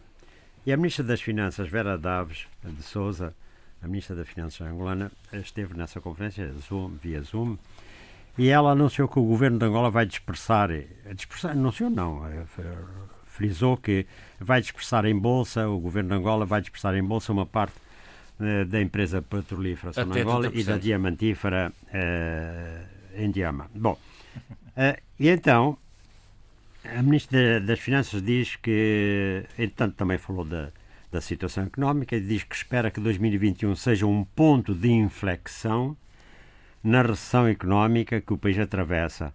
Uh, e, portanto, não vai haver recessão, mas vai haver estagnação. Simplesmente isso tem, tem consequências graves também, não é? Uh, ela disse que estamos completamente cientes de que este não é um momento fácil e e, portanto, pede paciência aos jovens que nas últimas semanas têm feito várias manifestações em Angola a pedir melhores condições de vida. Sobre esta questão da, da privatização da Indiama, da, da Indiama e da Sonangola, sobretudo, o Ministro dos Recursos Minerais eh, gás, eh, e, e, Petróleo e Gás, Diamantina Azevedo, eh, diz que eh, a dispersão do capital de Sonangola eh, em Bolsa eh, será levada até aos 30%, mas não significa que é de uma só vez. Eh, e nessa dispersão vão ser consideradas ações para os trabalhadores da zona Angola, ações para os angolanos que estejam interessados, ações para parceiros estratégicos que queiram depois ser sócios. E que já foram tomadas medidas para a privatização. A primeira medida que, que foi tomada foi libertar a zona Angola da função concessionária que podia criar conflitos. Por exemplo, não podíamos levar para a Bolsa, diz ele, uma empresa com função concessionária, reguladora e empresarial. o Abílio disse claro que sim. E então, outro passo, disse o ministro, eh, era tornar a empresa atrativa. E então, eh, e, e, e então teve-se diminuir o número de subsidiárias e vender empresas que não eram nucleares da, da petrolífera. Como toda a gente sabe, estava em todos os negócios e eram dezenas de, de empresas. Uh, a dispersão da, em bolsa de 30% do capital pode vir a render 5 a 7 mil milhões de euros a Angola. É bom, e esta entrada de, de, receitas é bem necessária, dada a má situação financeira do país, não é? E, e pelo facto da produção petrolífera é? está a diminuir continuamente tem subido a cotação, mas eh, e portanto aquele o forte de, de, do orçamento do Estado que eram as receitas do petrolíferos continua a ser o forte, mas cada vez eh, mas não estão a progredir como eh, seria necessário. Entretanto, também eh, procura-se reanimar a zona industrial, uma, uma das é do Bengo. Há um estudo interessante de uma senhora Cristina Udelson Rodrigues, antropóloga social e doutora e que é doutorada dos Estudos Africanos Interdisciplinares e é investigadora do Centro de Estudos Internacionais do Instituto Universitário de Lisboa, em que ela fez uma pesquisa e publicou. E a pesquisa tem este, este título e deve ser necessário e deve ser bastante útil. Empresários angolanos no pós-guerra. modelos herdados, exigências de, do capitalismo e estratégias dos trabalhadores. Ela refere que entre 62, 1962 e 1973, portanto, na época colonial, a produção industrial de Angola tinha crescido cerca de 15% ao ano. Eu já uma vez falei disso, realmente a guerra estimulou eh, essa produção. E em 1973 a produção industrial eh, em, eh, em, Angola era assim distribuída. Alimentação 27%, bebidas 11%, textas 12%, indústria química 11%, metalomecânica 6%. E a indústria transformadora, nas vésperas da independência, era constituída por cerca de 4 mil empresas que integravam cerca, eh, cerca de 200 mil trabalhadores. Dez anos depois, dez anos depois, pois, é, então já, já, só havia, já só havia 280 empresas. Portanto, eh, depois com o conflito militar, eh, deu-se o conflito militar e a mudança do sistema económico, eh, de economia descentralizada para economia de mercado, grande parte do parque, eh, do parque industrial perdeu-se, deixando os angolanos totalmente dependentes dos produtos importados, como sabemos. Não é? Agora, o executivo angolano tenta relançar e criou a Zona Especial Luanda-Bengo uh, numa tentativa de reanimar investimentos. Bom, de Angola ainda há notícia de que estão em prisão preventiva cinco indivíduos supostamente implicados no caso Lussati. É, quando eu digo Estamos suposta... a falar da Operação Caranguejo, que Exatamente. é que envolve os militares da Casa de Segurança. Exatamente, exatamente, com certeza. É, a fonte não revelou o número dos detidos, e, mas lembra-se que houve já 24 oficiais militares que estão impedidos. Oficiais superiores, generais. Agora, o que é interessante é não, dar, não darem o nome de. Estes, estes são anónimos. Não, são, são, cinco, são anónimos. São cinco, são cinco anónimos. Ou são, ou são muito grandes, ou então. Bom, entretanto. é, Desculpa, é, Adolfo. Entretanto, o governador do Banco Nacional de Angola, José de, de Lima Massano, voltou a assegurar que não foram cometidas quaisquer ilegalidades do Banco Central no fornecimento das notas de Kwanzas que apareceram na Operação Caranguejo. Aquelas notas que apareceram dentro é um das pacotes malas. fechadas? Então, é, Sim, é um, foram é levantadas do banco. Porque ele não diz o banco, mas parece que era o, o BPC. Hum. Bom, uh, Banco Popular de Crédito. E ele diz que, eh, no caso do BNA, realizámos duas inspeções imediatas, uma ao próprio BNA, e, e realmente para saber se aqueles valores, as caixas que foram apresentadas publicamente tinham sido de forma ilícita, e não foi o caso, diz o, o governador do Banco de Angola, Lima Massano. Mas também foi feita uma inspeção ao banco comercial que recebeu esses volumes, não disse o nome. É um trabalho que já foi apresentado à, à Procuradoria-Geral da República e, e depois também disse ele, quanto à moeda estrangeira, o governador explicou que, diz ele, que o BNA quis também saber como teria sido possível, alegadamente, um cidadão enviar para o exterior cerca de mil milhões de dólares. Eu não conheço bem esta notícia, mas, por visto, também houve já enviadas legalmente eh, mil milhões de dólares. É, isto realmente é um bocado. Agora, Uh, e, e, também o Ministro de Estado da, da, Cooperação Económica, Manuel Nunes Júnior, falou sobre o escândalo que envolveu os militares da Casa de Segurança do Presidente. Diz ele: Isto temos de, ser, de deixar claro que a lei é igual para todos e, portanto, o ambiente de negócios não pode melhorar enquanto houver a sensação de que há impunidade, há pessoas que cometem infrações, mas não são atingidas. Não pode haver este tipo de sentimentos. Quer dizer, aqueles sentimentos que existiam. De impunidade. Bom, e então, sobre estas notícias de Angola, depois lá falaremos na parte cultural de um filme que está aí. Muito bem, então vamos passar... Agora, há apenas dizer isto, que o Presidente da República, num despacho presidencial, autorizou a aquisição de material militar à China no valor de 85 milhões de dólares como, com, para reforçar o controle do espaço aéreo e terrestre e para salvaguardar os objetivos estratégicos nacionais. Agora, este negócio vem depois de Angola ter adquirido vários aviões de guerra chineses modelos eh, K-8W. E também uh, já se tinha adquirido veículos antitanque uh, WM-301 e também de transportes de, de, de, tropas. O que é interessante porque até a data o único fornecedor de, o, o pelo menos o principal, é, era a Rússia. É, pelo visto a China também está, está nesse terreno. Ora bem, vamos a São Tomé, uh, Adolfo. Um, Abílio, Abílio, está sempre a confundir com o nome. Abílio, como é? Abílio. Mesmo com, com o Adolfo. Aqui, é isso. Está aqui a ouvir o Adolfo. Ainda, ainda bem que são os países irmãos, não é? Exatamente. É ainda bem irmãos, mas vocês é que dominam lá. Mas eu digo que já o Adolfo Maria que fica com essa dívida. A dívida não é minha. A dívida é, minha, é, do, é, é, do, João. E um pouco de ironia não faz mal a ninguém. Abílio. A dívida é do João, não é, não é, não é minha. Quer dizer. Abílio Neto. Estou a dizer muito bem. Eu compreendo a questão do Neto e do Agostinho Neto e tal. Compreendo isso tudo. É que é, muito, compreendo, é, muito, é muita semelhança, é muita compreendo, coisa. Compreendo tudo, compreendo tudo. E depois é muita amizade. Bom, vamos a isto. Os, uh, uh, a Organização Mundial para a Paz uh, e Desenvolvimento é uma organização que, te, que assinou dois memorandos com autoridades são tomenses.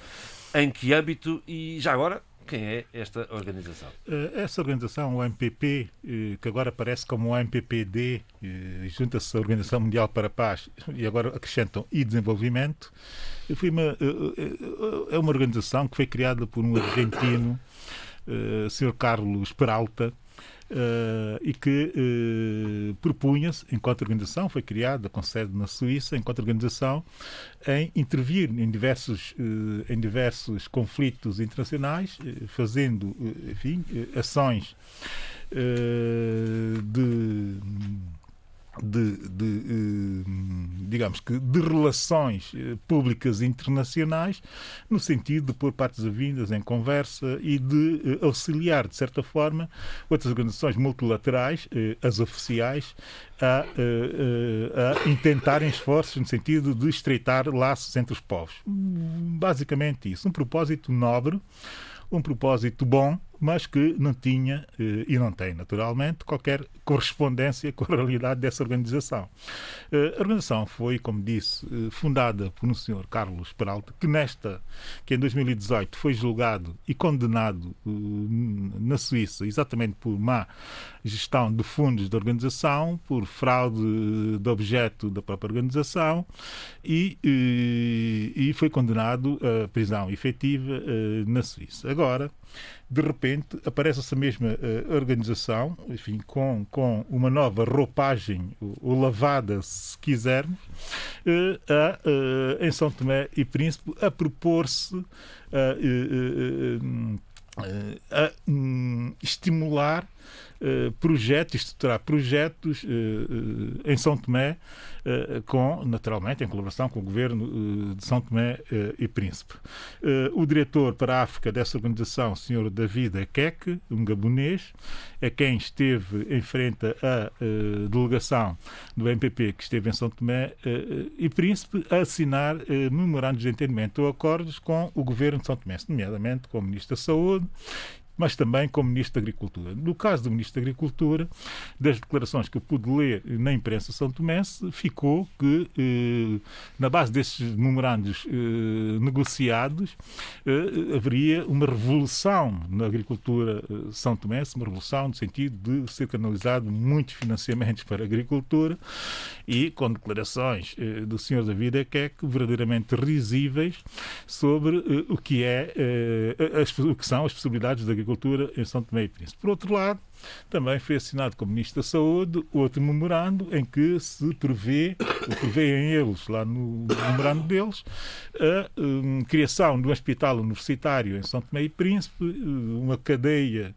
uma prisão uh, de, nova, de nova geração também em São Tomé e Príncipe, uma série de projetos que enfim, que eu nem sequer consigo uh, listá-los todos aqui, porque uh, mal comecei a, a, a, ler a notícia, uh, pus-me logo de seguida a rir-me.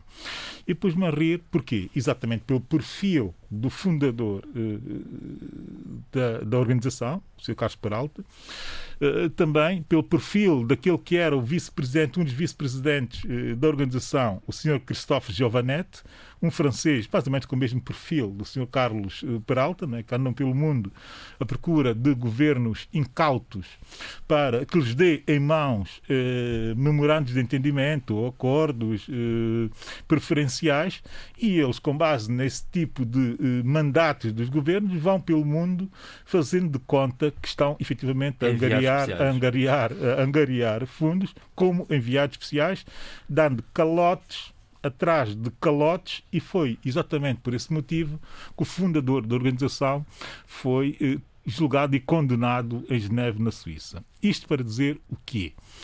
Nós eh, o Zé Luís, há bocadinho, falava que no programa de governo haveria todas as questões eh, de posicionamento estratégico internacional de Cabo Verde e, e, e que ele trouxe para aqui o debate, que é um debate fortíssimo, que deve haver eh, com toda a força dentro do país e merecer reflexões de contraditório relativamente às opções estratégicas do governo e que consta no programa de governo.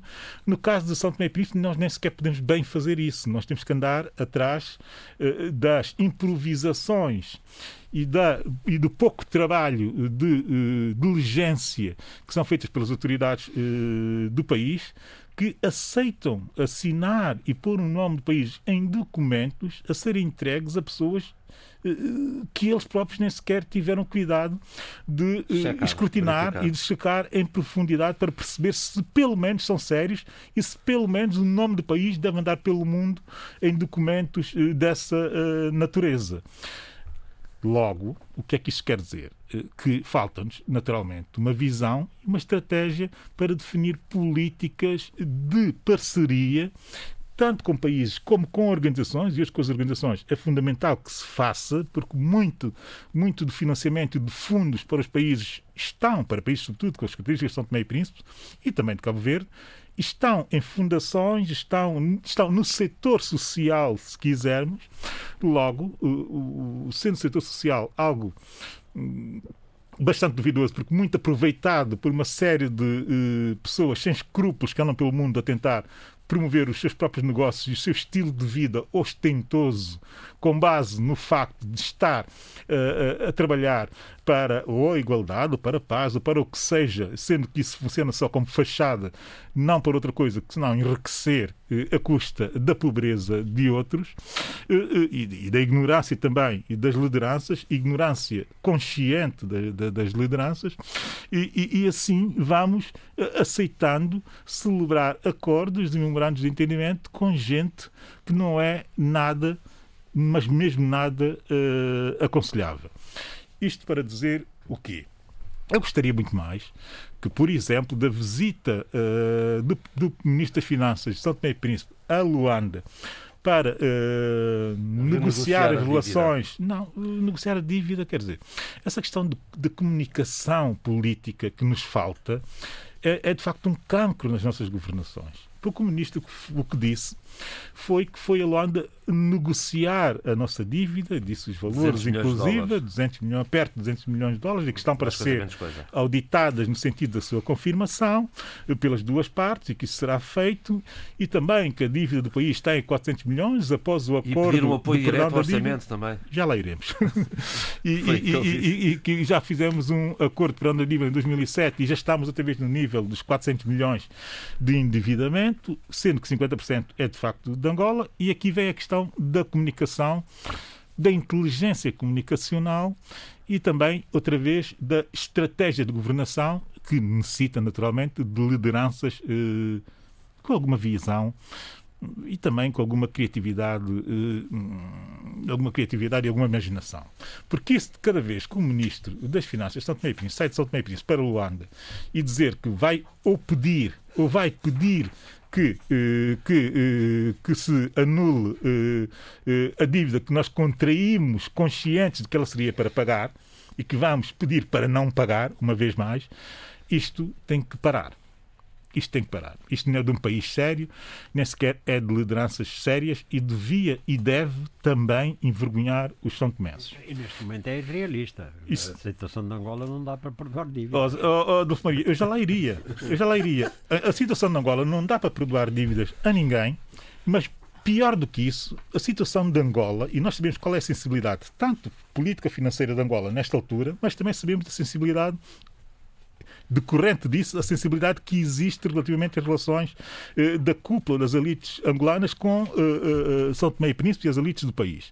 Não pode o Ministro das Finanças, eh, que tenha um dedo de testa eh, na cara, fazer declarações do género. Vimos aqui, primeiro, pedir eh, o perdão da dívida, vimos aqui pedir que nos ofereçam que nos ofereçam doações para financiarmos o nosso orçamento, orçamento. do Estado. No momento destes.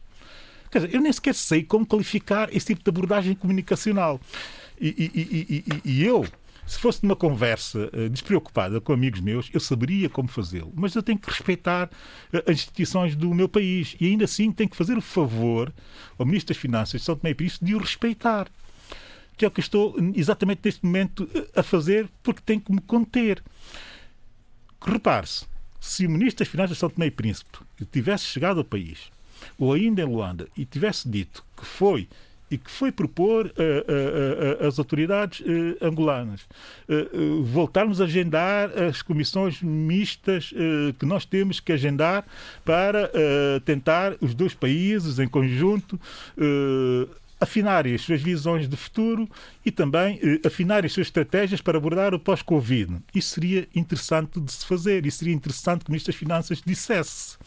Seria também interessante que o Ministro das Finanças dissesse aquilo que eu disse na semana passada aqui, que nós temos uma série de experiências eh, na, na, na, na, na, na EITI e, e numa série de organizações internacionais onde temos feito um bom trabalho e que Angola vai atrás eh, de nós ainda agora neste momento e que fôssemos oferecer os nossos serviços, no caso da EITI, um extraordinário trabalho, volto a repetir, do seu diretor, do seu representante de São Tomé e Príncipe, o doutor José Cardoso, eh, levá-lo na comitiva, oferecer esses préstimos, agendar eh, reuniões de trabalho, exatamente no sentido de nós podermos também dar a Angola algo gratuitamente. Não, o que nós fazemos é ir pedir, pedir e voltar a pedir. E assim queremos ser respeitados como é evidente, é impossível.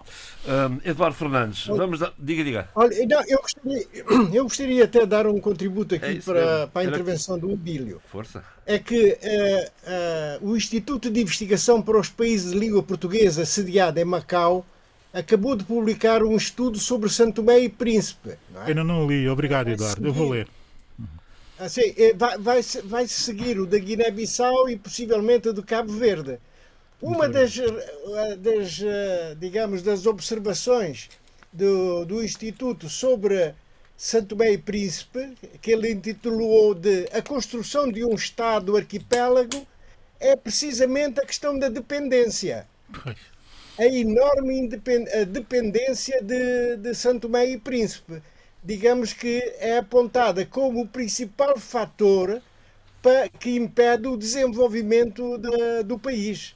É evidente. Portanto, uh, valia a pena uma leitura e um debate sobre essa questão. Vou ler, vou ler com muita atenção. Uh, Eduardo, e há aqui uma coisa que eu devo dizer, e não vou dizer uh, agora na sua totalidade, mas vou pontualizar para daqui por mais algum tempo, e, e, e desconfio que para muito breve venha para aqui explicar os contornos das declarações, a volta da dívida dos 200 milhões de Angola, que tem muito que ver com a dívida da ENCO, a empresa petrolífera, petrolífera. de distribuição de petróleo nacional, de combustíveis nacional. Que é um clássico, já há 20 anos era assim quando ela vivia. Exatamente, e já houve tentativas complexas, complexas de tentar resolver aquela dívida, eh, mas enfim, e também eh, eh, eh, o papel da Sonangol enquanto acionista da própria ENCO. Eu desconfio que vai haver notícias a esse nível, desconfio mesmo que vai haver notícias a esse nível e pontualizo já aqui essa situação, porque eh, já há eh, alguma, algum ruído à volta do posicionamento da Sonangol na ENCO. A Sonangol já fez saber que quer alienar aquela sua participação. Eu quero saber, eu quero saber, e aqui pontualizo já, para que se ouça e para que fique efetivamente fixo como minha posição, eu quero é perceber quem vai ficar com a dívida que a ENCO tem a Sonangol. Fica no ar a pergunta. Eduardo, eu vou continuar consigo aí em missão. Eh, deixa-me só responder. Quem fica com os ativos tem que ficar com o passivo também. Não? Pois, isso é regra, mas eu desconfio que não vai ser assim, daí eu ter feito já essa pontualização. Não? Às vezes há exceções que confirmam a regra. E Eduardo Fernandes percebeu bem aquilo que eu disse. Quando queria chegar. Eduardo, olha, vamos, eh, estamos na reta final do programa e eu não gostaria de deixar de pontuar aqui uh, o Comitê Central do PIGC e, e o reforço na confiança em Domingos Simões Pereira. Não, sem dúvida. Uh, uh, o Comitê Central que se reuniu esta semana uh, teve, teve ações muito importantes que eu gostaria de destacar. Uma delas foi, digamos, reforçar a confiança no líder do, do partido, Domingos Simões Pereira. É uma boa notícia para o líder, que é preciso tomarem atenção, de facto, que ao nível da, do Comitê Central ele continua a merecer a confiança total e por, si, por isso mesmo eh, a sua liderança não foi posta em causa ao nível do, do, do, do órgão, talvez dos mais importantes órgãos do comitê da, do, do PIGC. Isto é um aspecto importante.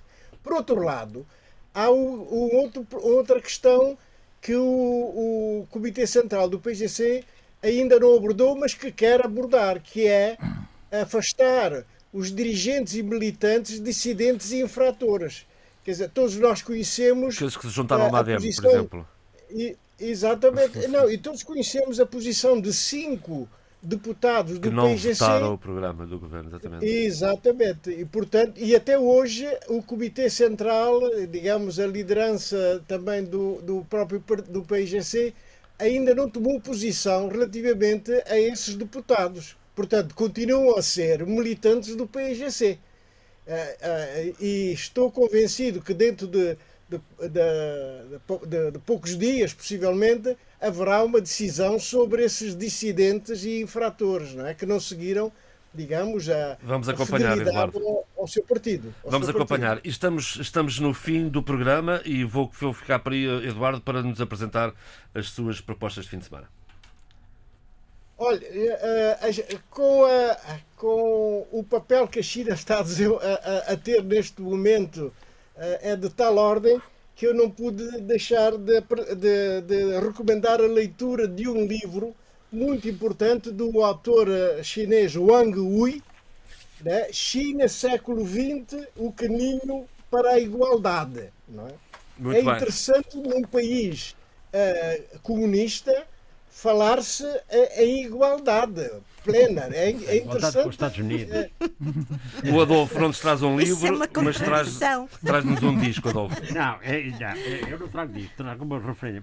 Há um documentário luso-francês realizado por Ar é um Ariel eh, de Bigot eh, que está nas salas portuguesas desde 3 de junho. E segundo a própria Ariel de Bigot, Uh, diz que é para mostrar como o cinema pode ser arma contra a ignorância e o esquecimento. Ele é feito à base de montagem de pedaços de filmes de várias épocas e de entrevistas. E numa, entrevi numa entrevista, Ariel Bigot diz que a escolha dos trechos dos filmes implica uma opção.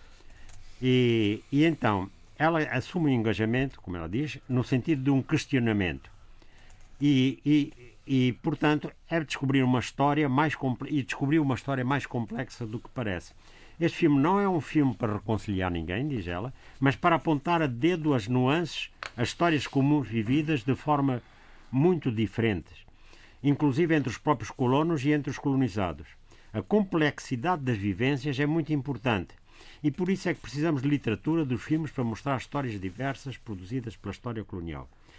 Este filme, Fantasmas do Império, está atualmente em exibição no Cinema City Alvalade, em Lisboa, aos sábados e domingos às 13h30. E a brevemente, Sheila pode tomar o comboio para vir ver. E brevemente ah, num cinema, já posso, já estou num cinema num palop de, num dos nossos. Agora, Vamos ao disco rápido, Adolfo, por favor. Sim, é, é, é, há, um, há um álbum valioso chamado Valores, do rapper angolano MCK. Hum. Muito bem. E a fala é acompanhada, eu diria, assistida por excelente música de um conjunto para além de angolanos integra outros músicos do continente africano.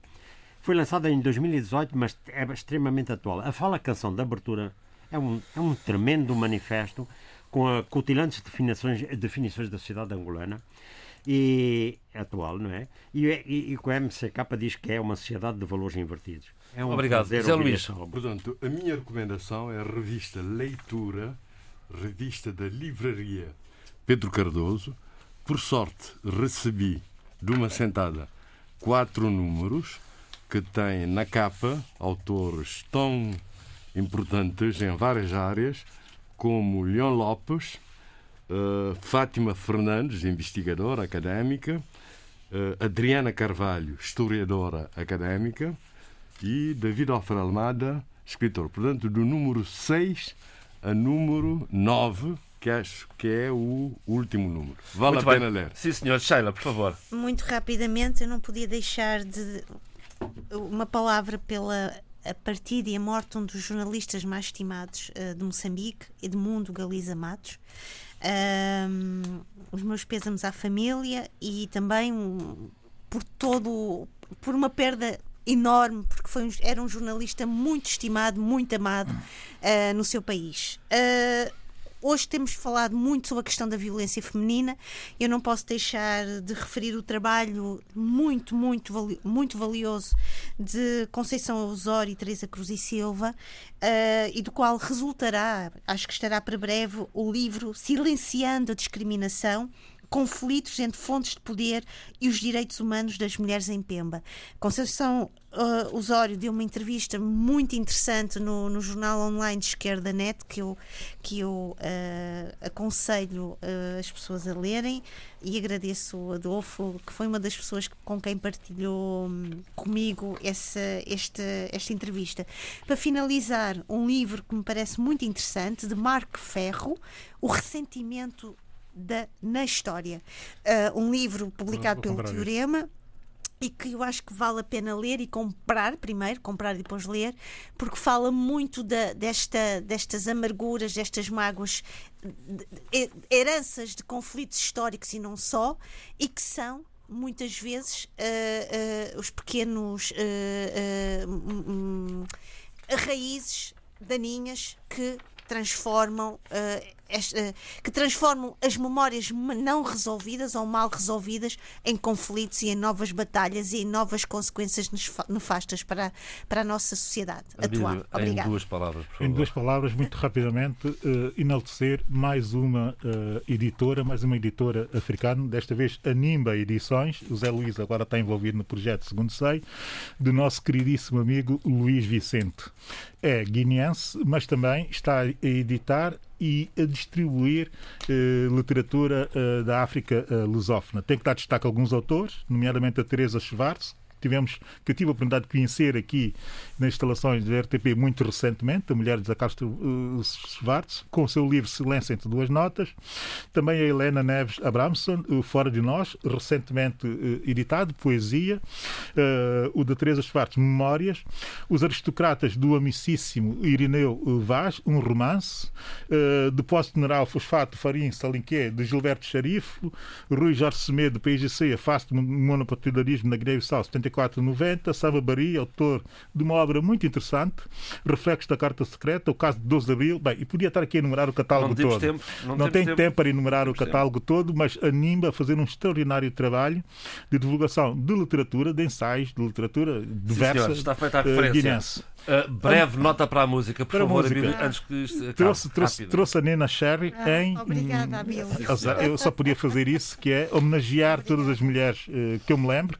A canção chama-se Woman, é uma canção histórica, porque tem muitas relações como resposta a uma outra canção histórica da música soul do, do, do James Brown, It's a Man Man's Old. Ela aqui responde a Nina Sherry. E é um tema lindíssimo, Nina Sherry, a fechar de 96, com 25 anos, faz agora 25 anos, esse álbum dela que se chama curiosamente e paradoxalmente, E este Man. foi o debate africano desta semana, com o apoio à produção de Paulo Seixas Nunes e Vitor Silva, o apoio técnico de João Carrasco, eu sou João Pereira da Silva. Fiquem bem.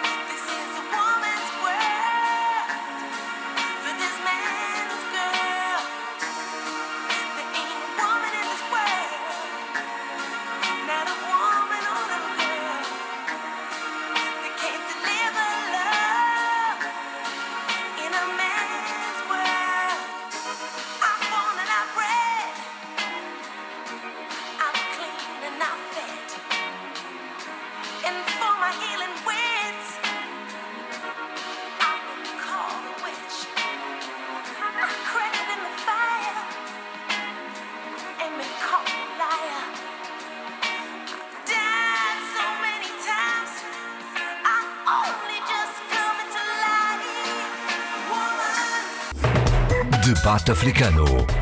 Cinco vozes. Cinco países. A análise dos principais assuntos da semana. Na IRDP África.